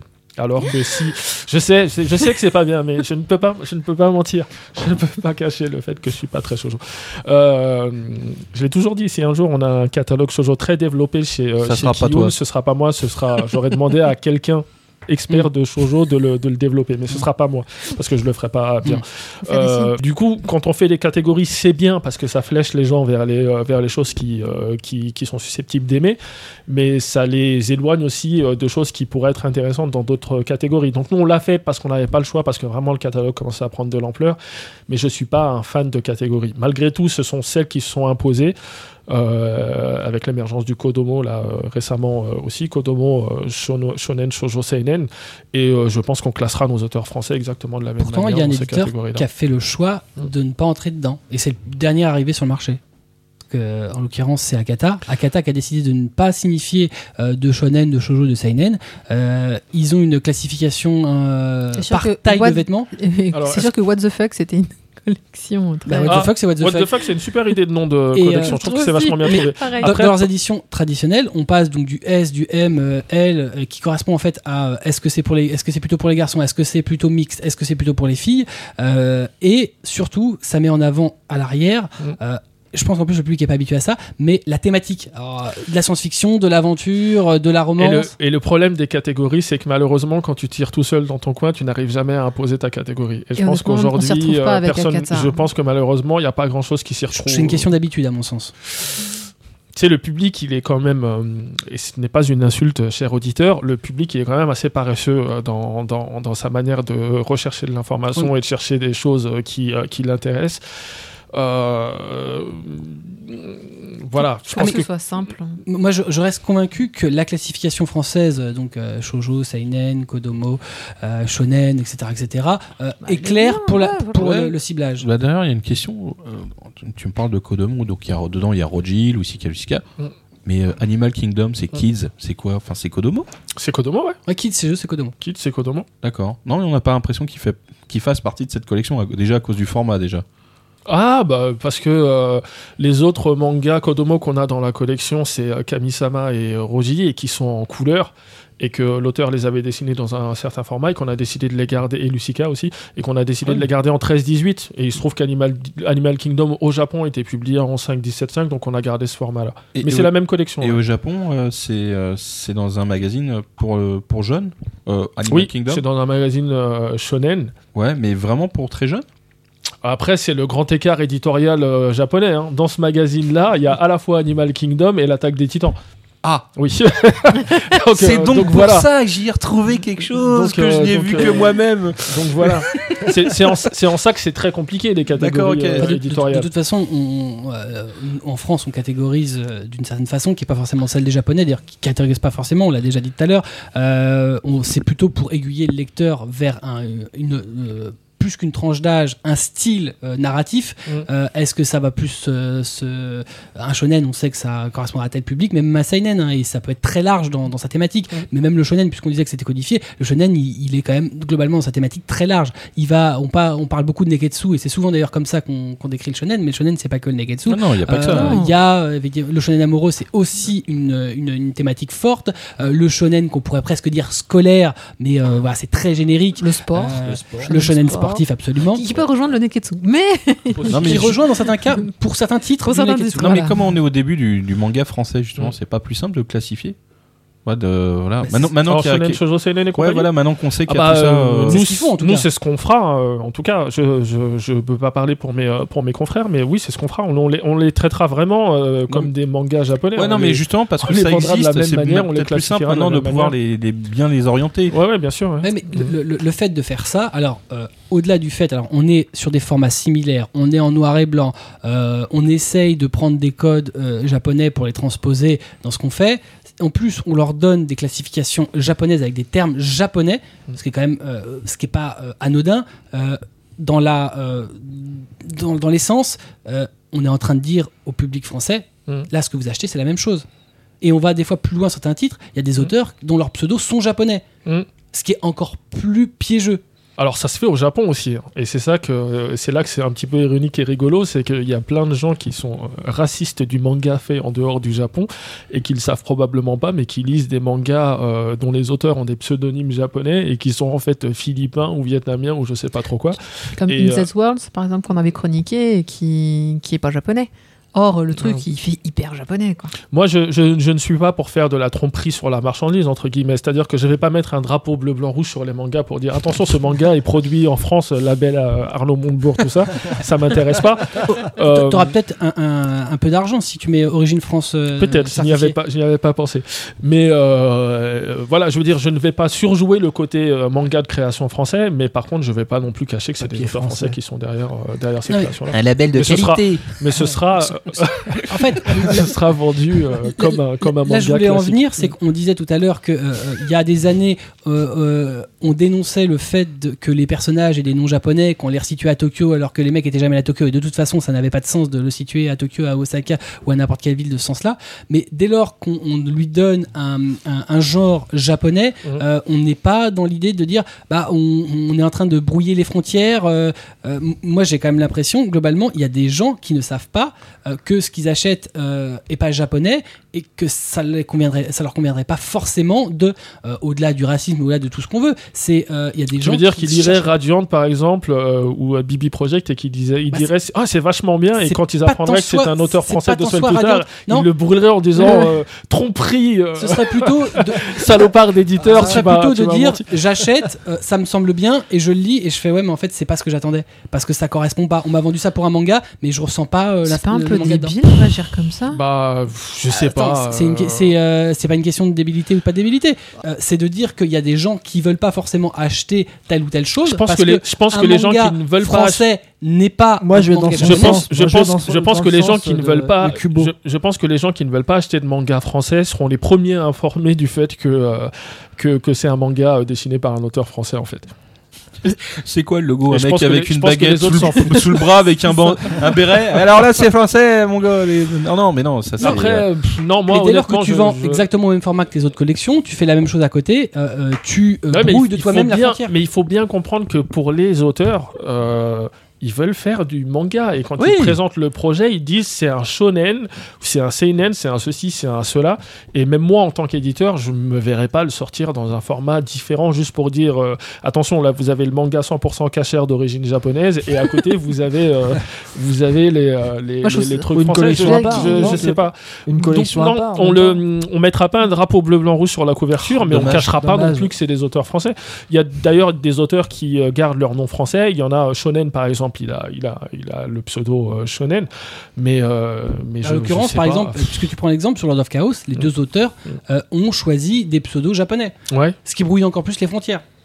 Ouais, mais qui s'en- Ouais, mais il y a tu dis ça, des autres- tu des- dis ça des comme si gens qui c'était soucient. scandale du sang contaminé. C'est pas, c'est pas grave. Si, si la personne achète un titre, qu'elle le lit, ça lui convient, qu'elle euh, elle, elle retrouve rien qui soit. Enfin, où elle se retrouve dans, dans le récit, c'est parfait. Ouais, Euh, mais- le, le- le but, c'est de prendre plaisir dans l'œuvre. Par contre, euh, et si on le lit euh, honnêtement, euh, qui me dira que ça, c'est la même chose qu'un manga japonais mentira, parce que c'est pas le cas. Euh, euh, et c'est aussi ce qui peut faire la force à côté, c'est d'avoir cette particularité narrative. C'est, euh, on a des, alors il y, y en a qui utilisent des codes jusqu'au bout, voire des fois jusqu'au boutiste. Ouais, je, je- je vois ce que tu veux dire, mais à ce moment-là, il faut qu'on rembourse tous les lecteurs de The Arms Peddler parce que c'est dessiné par un Coréen et qu'on n'a pas spécifié sur la jaquette que c'était dessiné par Bah, un lui, Coréen. lui, d'ailleurs, il travaille sous pseudo. oui, mais il s'a- il s'appelle Night Hall.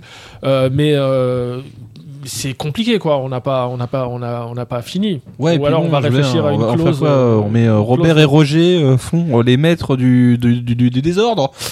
Ça, fait- Non, mais- Ouais, ça moi, je trouve, fait- je trouve ça un peu pervers d'essayer je, à je- tout prix de, je de vois, trouver je le truc, vois ce quoi. que je vois ce que tu veux dire, mais je ne vois pas moi en tant euh, qu'éditeur qui considère que euh, que on soit d'accord ou pas, hein, mais je considère que ces gens-là ont tout à fait la légi- légitimité de faire du manga. Je ne me vois pas euh, que insister plus que ça sur le fait que c'est des auteurs euh, français. on Kubo, cachera pas, mais on pour Kubo, pas les gens euh, pour, qui lisent du manga, je pense que c'est son- dans son. Ils veulent du dépaysement, ils veulent du Japon. Et ce qu'ils retrouvent pas forcément dans les publications actuelles Donc ils prennent des titres qui ont tous des titres Ouais, anglais. Cela Ouais. dit passant. Est-ce que est-ce qu'il y a du dépaysement japonais dans l'attaque des Titans ou euh, ou, euh, ou Fairy Tail Je sais pas. Je suis pas. Je suis pas. Je suis pas persuadé. Moi, c'est vrai que pour le coup, euh, nous, quand on a découvert le manga, nous les vieux, les vieux d'aujourd'hui, quand on a découvert le manga, ce qu'on aimait euh, dans le manga, c'est vrai que c'est aussi le fait que c'était produit dans un pays qui était loin, que ça se lisait à l'envers, que c'était atypique, que c'était exotique, que c'était des environnements euh, euh, urbains, euh, scolaires, etc. qu'on connaissait pas. Et Tout était euh, nouveau. Euh, Aujourd'hui, euh, je- je pense que c'est moins vrai quand même. C'est à Enfin, dans qui ça, Do- Ça, c'est- Dominion, c'était au- coup- c'était au Japon, Dominion? T'aurais été Dominion, oui, Ah, c'est Shiro. Ahmed. Oui, oui, mais tout ce qui était Shiro. Ah, Tu dis Shiro, que t'es c'est vieux. japonais. Donc, est-ce que t'aurais acheté HK à l'époque chez Glénat? J'ai acheté HK chez euh, Glénat. Et Mais- tu prenais ça pour quoi? De- Pour de la bande dessinée Non, pour ou moi, du de- manga? de, par son format euh, et Qui de par son style de, euh, Shiro. narration, pour moi, c'était de la bande dessinée à influence asiatique. Mais je, enfin, je m'en foutais. Je veux dire, je crachais pas dessus parce que c'était de la bande euh, dessinée à Mais influence alors, asiatique. faut, faut pas se tromper, c'est pas la question de, de cracher, c'est de dire que euh, on brouille volontairement les, euh, les, les frontières. Si ça fonctionne, si les gens s'y retrouvent, pas de problème.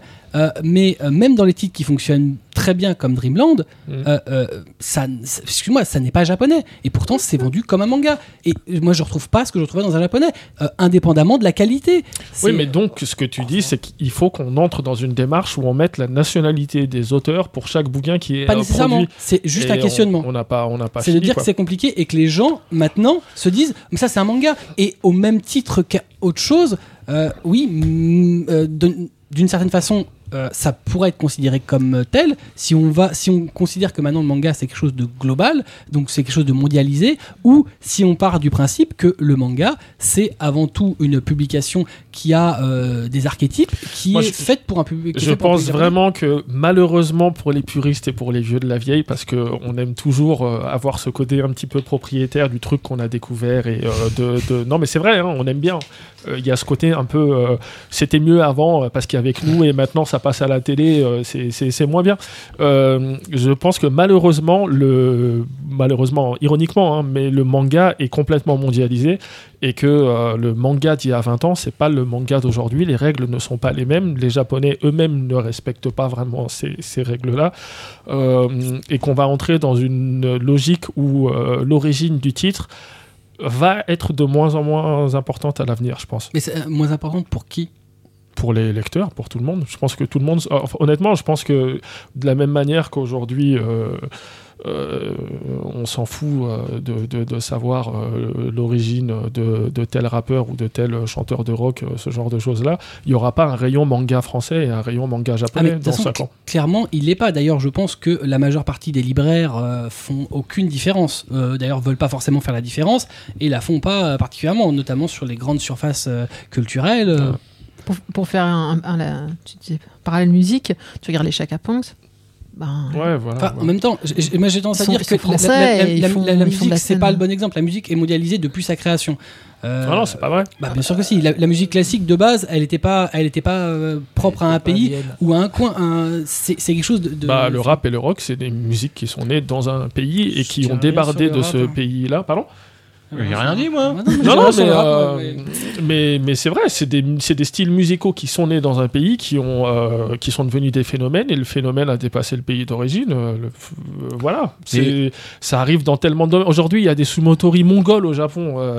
À- à- arrêtons-nous. On vit dans un monde où de toute façon. euh, Oh, Et le champion de Go, il est pas japonais. Hein. Ouais. c'est- des exemples un peu, c'est euh, un sport, peu bateau. ah même bah le sumo, non, tu peux pas faire plus japonais. tu vas avoir des, Euh, des- des réalisateurs japonais qui vont aller travailler au cinéma américain. Pour autant, ça fera pas. euh, les, les- les Japonais ne sont pas là à influencer le cinéma américain.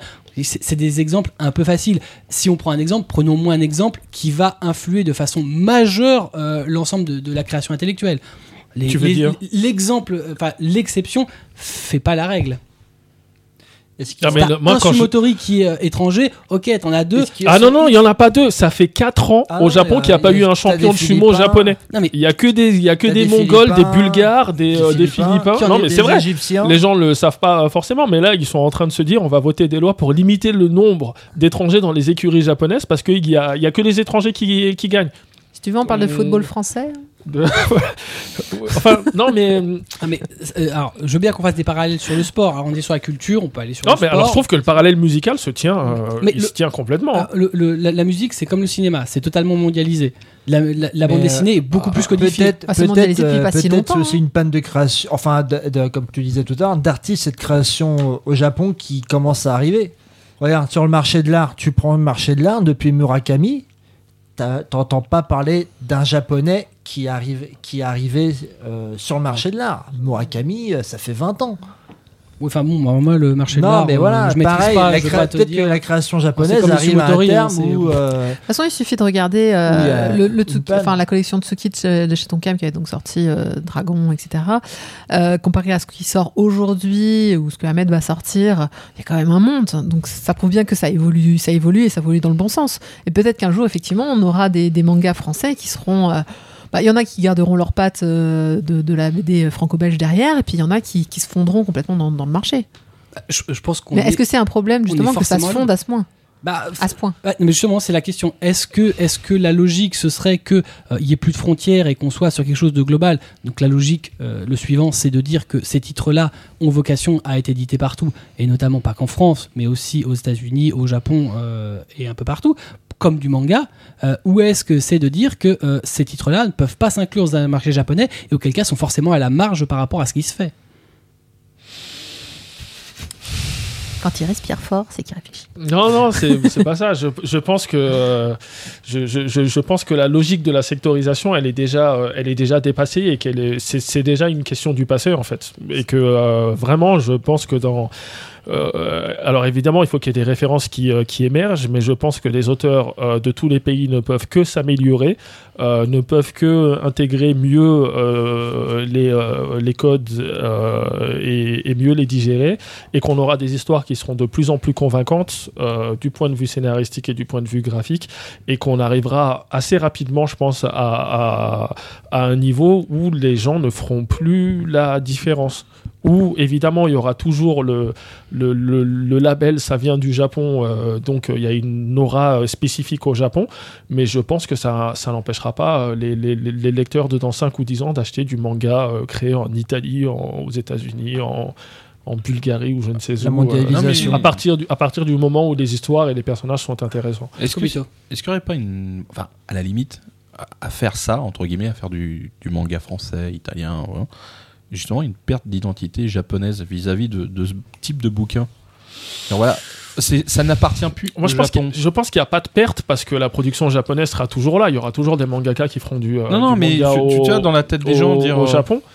Euh, je pense que plus et différent, c'est pas forcément euh, moins bien. Ah non, non, non, Mm. c'est pas ça. C'est est-ce que après, justement, de déposséder. Disons que tout ça va de mieux en mieux, qu'on en vend de plus en plus, peut-être même plus que certaines prods japonaises. En fait, je, je- tu, tu- tu vas me dire que le parallèle de la musique n'est pas valable, mais j'y reviens Oh, encore. putain, je suis, dé- je suis désolé. musique, je suis désolé. Le rock, le rock est complètement mondialisé, euh, mais il y a euh, des rocks différents. Je veux dire, il y a l'école anglaise. Le rock anglais, c'est pas du tout la. euh, les bases sont les mêmes, mais c'est pas la même chose que le rock euh, C'est comme le cinéma. hein. américain. T'as pas, de, pas la cin- t'as même pas de chose cinéma que- russe aux États-Unis. hein. Euh, voilà, je pense que les, les, pour eux. les productions locales seront toujours là, elles seront toujours euh, ciblées vers un marché euh, local. Les, Ja- les Japonais ils feront toujours des histoires pour les Japonais, a priori. Si ça marche à l'étranger, tant mieux. Mais je pense que euh, euh, il y aura juste des productions étrangères qui viendront s'ajouter à, Eh ben, à une production japonaise préexistante. je reviens à l'écurie de Subo.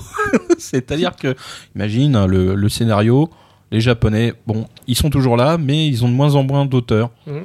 Et après, ils- et, puis ils sont, obli- bah, ils sont obligés entre guillemets de piocher euh, dans notre vivier euh, français ou européen. Mhm. Puis là, d'un coup, ils s'aperçoivent, merde, il y a de moins en moins de Japonais. On va aussi euh, faire des règles pour dire, bah, on peut pas en prendre plus dans les écuries parce qu'il faut quand même qu'on garde notre prod local. Quoi. Non, parce que là, c'est du, euh, c'est du sport, c'est pas la même chose, ça passe à la télé. Et puis le japonais, il est, il est un peu blessé dans son orgueil quand il voit euh, une saleté de blancs Blanc, occidentaux qui, qui gagnent le, le bachot du, du, du printemps. Euh, le- le- L'auteur de bande dessinée, c'est quand même plus, c'est quand même plus invisible entre guillemets. Ils le font, ils le font déjà de travailler avec des auteurs coréens. Oui, et non, non, puis, mais. ils leur mettent un pseudo et puis personne voit la ouais, différence. donc en fait, Les spécialistes euh, savent qu'il a tel historique en Corée, qu'il a travaillé sur telle ou telle série, mais le grand public, euh, il voit pas la différence. Ouais, mais alors pourquoi justement dissimuler le- que le mec est coréen? Je veux dire, c'est du manga. Parce que marketingment parlant, que ce soit euh, louable ou pas, euh, c'est plus facile de se dire. euh, ouais, il va éliminer mon auteur parce qu'il est euh, français, espagnol, italien, etc. Donc on va l'appeler euh, Shimizu et puis ça passera Ouais. plus Non, facilement. mais de toute façon, tout. soyons honnêtes, les Japonais de ce côté-là, ils le font. c'est des gens des hein. îles. C'est quand même. Excusez-moi, mais- Euh, bon. On fait la même chose avec le global manga. hein. On parle global manga en France. euh, les gens, ils vont vous dire, ah, sans même ouvrir le titre, ils vont dire, oh non, non, attends, c'est pas du manga, c'est c'est pourri, c'est machin. Je, je mitigerais un peu ça parce que euh, ce que disait euh, tout à l'heure Ahmed en disant que euh, on fait des différences. Moi, j'ai quand même l'impression, alors c'est peut-être une impression, hein, mais que de moins en moins les gens font la différence. Et c'est un peu, voilà, c'est euh, les éditeurs entretiennent le flou et je trouve que ça fonctionne. Les gens maintenant, Ouais, mais- tu leur dis Dreamland, c'est quoi C'est un manga. Euh, Mais en fait, et on depuis le début, on j'ai pas l'impression que l'auteur. J'aime pas, j'aime pas, j'aime pas l'expression entretenir le flou parce que ça donne l'idée d'une espèce de complot sioniste international C'est dit vrai. on va tous les entuber ces lecteurs, on va leur présenter ça comme du manga japonais. Mais en fait, non, on, on, joue pas euh, là-dessus, on, le sort comme un manga euh, Vous le classique. dites c'est pas, c'est tout. non, non, c'est pas qu'on le dit pas. Moi, ça s'appelle le tremplin manga Kiyun et c'est destiné à des auteurs français. Comment les, comme, comme, com- com- comment on le cache? Bah, du- vous entretenez le flou.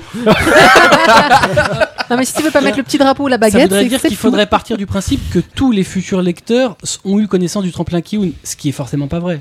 Non, mais ce que je veux dire, c'est que un si notre auteur il s'appelle pas euh, attendre que les lecteurs si- cherchent. si notre auteur il, notre auteur il s'appelle euh, Robert euh, Jean Dupont et ben il s'appellera Robert Jean Dupont moi en tout cas je vais pas lui dire euh, on va t'appeler euh, Akira parce que ça fait plus classe mais au-delà au-delà de ça et au-delà du fait que le, le message sur les rabats il sera probablement destiné au, au public français parce que euh, voilà euh, c'est plus sympa de s'adresser à son public directement en disant euh, euh, j'ai j'ai vu Astérix hier à la télé et ça m'a donné une idée pour le tome 2 j'en sais rien du tout mais non, il va pas y avoir de, de, de, de- dissimulation plus, que, plus que ça. Quoi. En- Nous, c'est assumé hein, que c'est du manga En parlant français. du tremplin, mais après, on va pas non plus mettre un drapeau euh, sur en, la en couverture. parlant du tremplin, vous avez eu que des candidatures de France ou d'Europe Des Italiens, des Espagnols Euh, C'était ouvert aux, euh, aux artistes francophones, donc on a eu des Canadiens, on a eu des, des Belges, des Suisses, des, Ouais, même euh, peut-être, euh, non, même pas, des, pas par exemple d'Européens qui des savent parler Nord-Africains français. aussi. Pardon?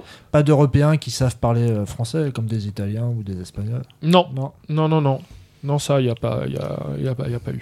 Ouais, le label baguette, ça va pas le faire, mais euh, En fait, moi, pendant longtemps, je réfléchissais, je me disais, ah, est-ce qu'on donne un nom de collection particulier? Je me disais, ah, on a qu'à appeler ça French Touch. C'est rigolo, Oh. euh, machin, euh, blabla. Mais ça, ça c'est mes, les réflexions que je me fais à 2h du matin sur les toilettes quand j'arrive pas à dormir. Et finalement, je suis arrivé à la conclusion que, bah non, en fait, je le mettrais juste Shonen, Shoujo Seinen et, et point final. ouais, parce que baguette touch, euh, pas. Non, mais par exemple, sur les sites qui référencent les bouquins, on référence beaucoup dans le genre global manga. Et on déconnecte du, du côté euh, shoujo, euh, shonen, euh, seinen. Oui, c'est vrai qu'il y a une vraie classification. je- je- voilà, c'est une page. Mais euh, moi, je, je, on peut pas interdire à, aux Manga News, Manga Sanctuary et compagnie de, de classer. euh, moi, je respecte tous les modes de classement. Par exemple, ces sites-là considèrent que c'est le euh, c'est le magazine euh, d'origine qui Mm. fait foi pour la classification. Et donc, on a un système de classification qui est contradictoire. Ce qui est euh, un, Crimson Print chez nous, c'est un shoujo. chez Manga News et Manga Sanctuary, c'est un shonen. Eh ben, soit, euh, pourquoi pas. Mais nous, on a une euh, démarche qui fait qu'on va le classer de telle manière. Après, si c'est suivi, euh, c'est pas suivi, bah tant pis. Sauf que, sauf que là, Mais- au-delà même du, du- du genre scénaristique, euh, on va dans, euh, dire que finalement, euh, il est traité à égalité avec ces euh, grandes catégories que peuvent être le manga, le comics, la, la BD. Et à côté de ça, on a le global manga euh, qui euh, pourrait être, qui n'est même pas En euh, fait, ma un, un question, sous-genre, c'est un genre. pourquoi il serait pas traité à égalité en fait? Est-ce que, euh, est-ce que Marvel euh, met euh, dans ses euh, comics de, d'Olivier Coipel, est-ce qu'ils mettent un drapeau en disant attention, c'est, ce, ce, ce comics est dessiné par un Français? Il n'y a pas de raison que ce soit traité autrement en Non, fait. mais Scénarisé par un De mon- les de mon Américains point- de mon point de vue. les, Ils s'en foutent complètement. Ouais, parce que les- les- Et comme c'est toujours eux qui ont raison, ça veut dire qu'on a tort. l'immigration. Oui, absolument. Non, mais en tout cas, voilà, euh, qu'on soit, euh, il y a forcément des gens qui seront pas d'accord. Mon intention, c'est de dire que euh, le manga est un genre de bande dessinée qui est né au Japon et on ne pourra jamais retirer aux Japonais qu'ils ont inventé le manga. On ne pourra jamais retirer aux Japonais qu'ils ont, ils ont plus de 100 ans d'avance sur nous et que nous, ce qu'on fait là, c'est un début de projet avec des artistes qui commencent leur carrière. Euh, mais par contre, j'appellerais ça du manga et je le classerais en manga. Je suis vraiment désolé. Mais non, mais Non, très bien. Mais moi, c'est ma je démarche. Je le, je le considère, je le considère Je- comme ça. Je soutiens le projet. moi, On non, va- Merci. Très bien. Merci. on va, on va en terminer et on va faire un petit tour de table. Je peux, juste je peux pour- juste dire un dernier truc. Bah oui, Le truc chose. qui est vraiment compliqué, Non. en fait, et on n'en a pas parlé, ce qui rend euh, difficile la production de manga, au-delà de la nationalité des auteurs, du style graphique, de leurs euh, influences culturelles, etc., c'est le mode de production.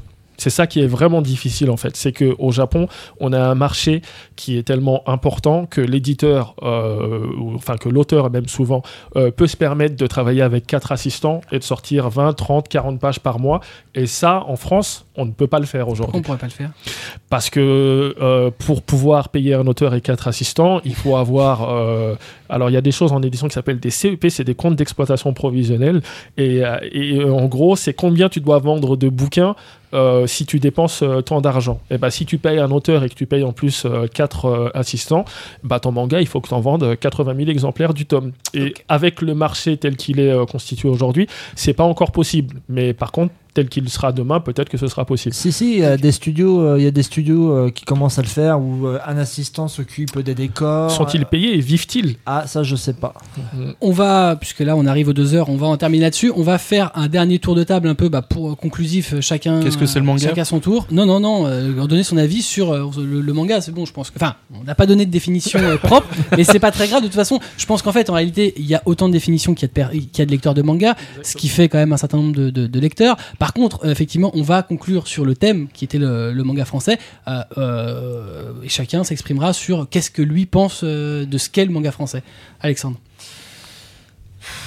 Un manga français, bah, c'est du manga fait par des auteurs français, publié par des éditeurs français. et T'as le droit de dire que ça n'existe pas, hein, si ça te fait plaisir. hein. ça n'existe pas. voilà. Je t'ai pas orienté. Kobito. Ah, alors, le manga. Le manga français, le manga, la BD, le comics. Tout ça, ce sont des livres et c'est que du plaisir à, lire, à lire. Donc, euh, moi, je. pff, voilà. je- Là, les auditeurs me voient pas, mais je suis en train d'applaudir. T'entends, t'entends, quand même. non, non, non, après, je peux avoir des, des avis de qualité, Non, mais évidemment. mais ça, tout oui. ça, ce, ce ne sont que des livres et euh, à la limite, euh, je, je lirai autant un Loa euh, qu'un, euh, je sais pas, euh, tiens, un Dimension W, tiens, que je l'ai bien dit. C'est un très Voilà. bon titre. Ouais, je sais, ouais. Mais bon, voilà, c'est pour moi le. Oui, bah, c'est, c'est- on définit par une zone, oui, mais au final, tout le monde peut faire du livre. hein. Il y a pas. C'est pas, c'est pas gênant du moment que j'y retrouve un plaisir de lecture. Tu réponds quand même un peu à côté. C'est, on parle pas de manga français, tu me parles de livres. Effectivement, Oui, mais bah, le manga français fait partie de ma réponse. C'est- est-ce que ça existe? Euh, Bah, pour moi, pour l'instant, non, parce que c'est pas assez développé. Quand on aura un vrai marché de match, je te dirais oui. Quand on sortira euh, 150 news et que dans les 150 news, il y a 50 mangas français, je te dirais ouais. il y en a quand même pas mal. Non, il y en a pas tant que ça, arrête. Il y en a trois. euh, marché, euh, bah, non, mais quand on aura 50 à la nouveauté par mois, je te dirais oui. Oui, voilà, ça existe. Je pense qu'on y, on y sera peut-être jamais, mais bon. Mais ah, on sait pas. Attends, t'es là aujourd'hui. euh, Dans 10 ans, tu Mais- seras grabataire. Tu sauras pas. Mais euh, En fait, toi, t'attends de définir un truc parce que ça devient un marché de masse. parce qu'il y en aura plus. Parce que là, c'est que de la niche. Encore une fois, on est en tout début de l'histoire. Là, il y a. Je veux dire, on peut pas appeler ça vraiment euh, manga français. Oui, bah il y a l'idée. Il y a eu l'idée. Il y a avec euh, la nouvelle mangas. euh, Il y a eu le global manga. Mm. Puis maintenant, il y a le manga français. Et, et puis dans 15 ans, je te dirais, il y a du gaijin manga. Aujourd'hui, voilà. le terme qu'on utilise le plus, c'est global manga, même plus manga français. C'est nul. Indépendamment de. Tiens, euh, eh, eh, tiens, Mangoulême dans ta gueule. Ah là là. Quelle horreur. Tiens, je vais te vomir mort, Mangoulême. Euh, bah pour moi qu'il y ait énormément de choses de toute nationalité, de tout style, euh, manga, manga, manga, à peu près tout. Euh, manga français pour moi ne, constituerait que effectivement cette petite patte franco-belge que je retrouve dans les titres. Après s'il y était plus, comme effectivement j'ai jeté un coup d'œil à Radiant, je, dois reconnaître que le titre est quand même très japonisant. Je, l'aurais feuilleté, je t'aurais dit ok c'est un petit jap. Donc je pourrais éventuellement dire ouais ok c'est fait par un auteur français qui a édité en France parce que bon des, du coup un, un auteur français qui serait édité au Japon il aurait vraiment une patte japonaise donc euh, pareil bon finalement en fait euh, voilà c'est du manga c'est du manga hein. Mhm. pourquoi vous voulez mettre un truc derrière? Donc pour toi, c'est global. comment il, comment il conclut à ma place là? Non j'ai ça. Ahmed. Euh, bah, moi, je pense que la plus belle preuve du succès euh, du manga, et c'est quelque chose dont on devrait tous se, réjouir, c'est que ça a influencé des générations entières de lecteurs et d'artistes dans le monde entier. Et que, en tant qu'éditeur, je suis euh, sacrément putain d'impatient de voir ce que ça va donner le, le- le manga fait par des Français qui ont grandi avec ces influences-là et qui les ont bien digérées et qui vont Tu- raconter leurs propres histoires. Tu, tu le vois déjà. De quoi Oui, je, je le vois déjà, mais moi, je considère pas le tremplin Kiun comme quelque chose d'abouti. Je veux dire, c'est du matériau sur, le- à partir duquel on va pouvoir Non, travailler. En dehors du tremplin, Et le matériau déjà des est- très, euh, euh, euh, matures quand même. Oui, oui, mais comme disait euh, Kobito euh, tout à l'heure, je pense que c'est le, début des balbutiements euh, du, du, du truc et, et c'est prometteur et je pense que ça pourrait être vraiment très très intéressant dans, les, euh, dans les années à venir. Et tu penses que comme lui, euh, ça deviendra euh, à terme une part presque prépondérante de la production chez nous? Alors prépondérante, je ne pense pas parce que la, production japonaise est tellement importante euh, que euh, voilà, ça on n'arrivera jamais à rivaliser avec. Je ne pense pas non plus parce que l'investissement est tellement important que je pense que tous les éditeurs ne, euh, ne tenteront pas l'aventure de la création en manga. Mais je pense que, que, que oui, ça prendra une, euh, une une portion significative des, euh, des, des sorties françaises. Ce sera pas la majorité, ce sera pas, pour finir avec la musique, ce sera pas euh, comme le rap, 50% de production américaine et 50% de production française. tu, tu y tiens. Voilà. à, à noter qu'on a parlé que de l'influence japonaise enfin Oui. des voilà des titres manga français avec un avec, par un auteur français à noter que l'inverse est énorme c'est-à-dire qu'en BD on a de, de nos jours énormément de BD d'influence manga euh, sans parler de toutes les blogueuses et blogueurs euh, qui font On a un petit énormément peu parlé. oui, on a un petit peu parlé. Non, mais enfin, c'était pas non plus le sujet. Euh, donc finalement, on a euh, des deux côtés, euh, des deux côtés de la paroi qui, qui est assez important. Et alors, ce qui est marrant, parce que les auteurs de BD eux aussi réfutent les BD type manga en disant que c'est pas de la BD. Mm. Donc euh, voilà, en arguant que bah non, c'est trop japonisant pour être de la BD. Même en, même en animation, hein, les séries marathon comme euh, Totally Spice et euh, je sais plus l'autre. Ouais, les trucs américanisés. euh, Ouais, peu. c'était fait euh, avec les graphismes, euh, ça reprend les codes de l'animation japonaise. hein. Voilà. Pas en tout cas, arrêtez de, Ça faire la, arrêtez de faire la tronche. Il y a du manga pour tous les goûts. Si vous n'avez pas envie de lire de manga français, lisez pas de manga de français. Mais euh, Si, si, Les- si, allez les- le lire les quand en- même. les empêchez pas de vivre non plus. Non, quoi. mais allez, allez le lire quand même. Et acheter les chez, Ouais. chez Kobito. Je pense que malheureusement, on n'arrivera jamais à convaincre 100% des lecteurs de se pencher euh, dessus. Non. Et on arrivera encore moins à les convaincre de se pencher dessus avec un regard à peu près euh, objectif. Ah, le tout, c'est au moins d'ouvrir le bouquin. C'est un bon début. Voilà, ça c'est le début de l'histoire. Alors, on en conclura là-dessus euh, pour dire que je pense qu'au contraire, euh, à contrario de toi, je pense qu'il faut justement euh, motiver les gens parce que jusqu'alors le manga c'était des auteurs japonais et c'était très codifié. Donc je pense qu'effectivement il faut notamment à une partie de- des lecteurs un peu expliquer ce que c'est, les démarches et les intérêts. Et il y a de très très bons titres. Il y a de voilà. Bon après effectivement, si on ne lit que du manga japonais, on aura du mal à forcément s'ouvrir à autre chose. Par contre, si on lit un peu d'au- d'autres choses, on est tout à fait en capacité de- d'appréhender ce genre de choses. Et euh, puis c'est forcément des choses qui nous parlent, puisque ce sont des artistes qui ont euh, l'influence japonaise, mais qui ont aussi l'influence éducative euh, occidentale, la nôtre. Mm. Euh, donc effectivement, on est peut-être au, au début de quelque chose de, de plus grand. On aura l'occasion de voir, euh, selon les succès des uns et des autres, euh, on a quelques titres déjà qui prouvent que- qu'il y a un marché existant Mm. et qu'il y a une génération qui ne fait plus la- le distinguo et que c'est peut-être ça l'avenir euh, du marché du manga pour les éditeurs et pour les auteurs euh, de façon globale. Peut-être. Et si on se plante lamentablement, tu pourras faire une émission dans 5 ans. et, euh, On s'est trompé. Et alors, ne nous y trompons pas. parce que c'est possible aussi. Le, le- le but n'est pas de, de- de- de- casser pour casser, c'est de s'interroger sur une, euh, sur une question qui, euh, d'ailleurs, il n'y a pas que nous qui la posons, euh, pour savoir effectivement, euh, peut-être que dans 5 ans, le marché sera totalement différent, comme il était déjà euh, différent il y a 5 ans. La question c'est et vous, en lirez-vous? Ah, je sais pas si l'émission euh, signifiera à des gens, euh, leur fera se poser la question, mais bon, en tout cas, euh, voilà, nous, on continuera à en lire euh, et à en chroniquer, puisqu'on le fait déjà. De toute façon, il n'y a pas de mystère. La seule chose qui arrivera à imposer ses futurs auteurs et ses futures histoires, c'est la qualité. Si la qualité est au rendez-vous et que les personnages et les histoires sont intéressantes, le, public finira par, par adhérer. Si, si c'est pourri, bah, Pourtant, ils passeront à autre chose. j'ai- le souvenir d'un- éditeur qui a dit que si la qualité faisait vendre, ça se saurait. Ah Bon. C'est un, autre- c'est un autre débat. C'est un autre sujet. je, je pense qu'il y a des trucs de moyenne qualité, moyenne qualité, mais qui fonctionnent quand même. Plein de définitions de qualité. c'est pas faux. Euh, Il y a autant de définitions de qualité que de lecteurs. Bref. T'as pas un truc sur la musique là va- non, arrête, il- on va revenir sur le rap.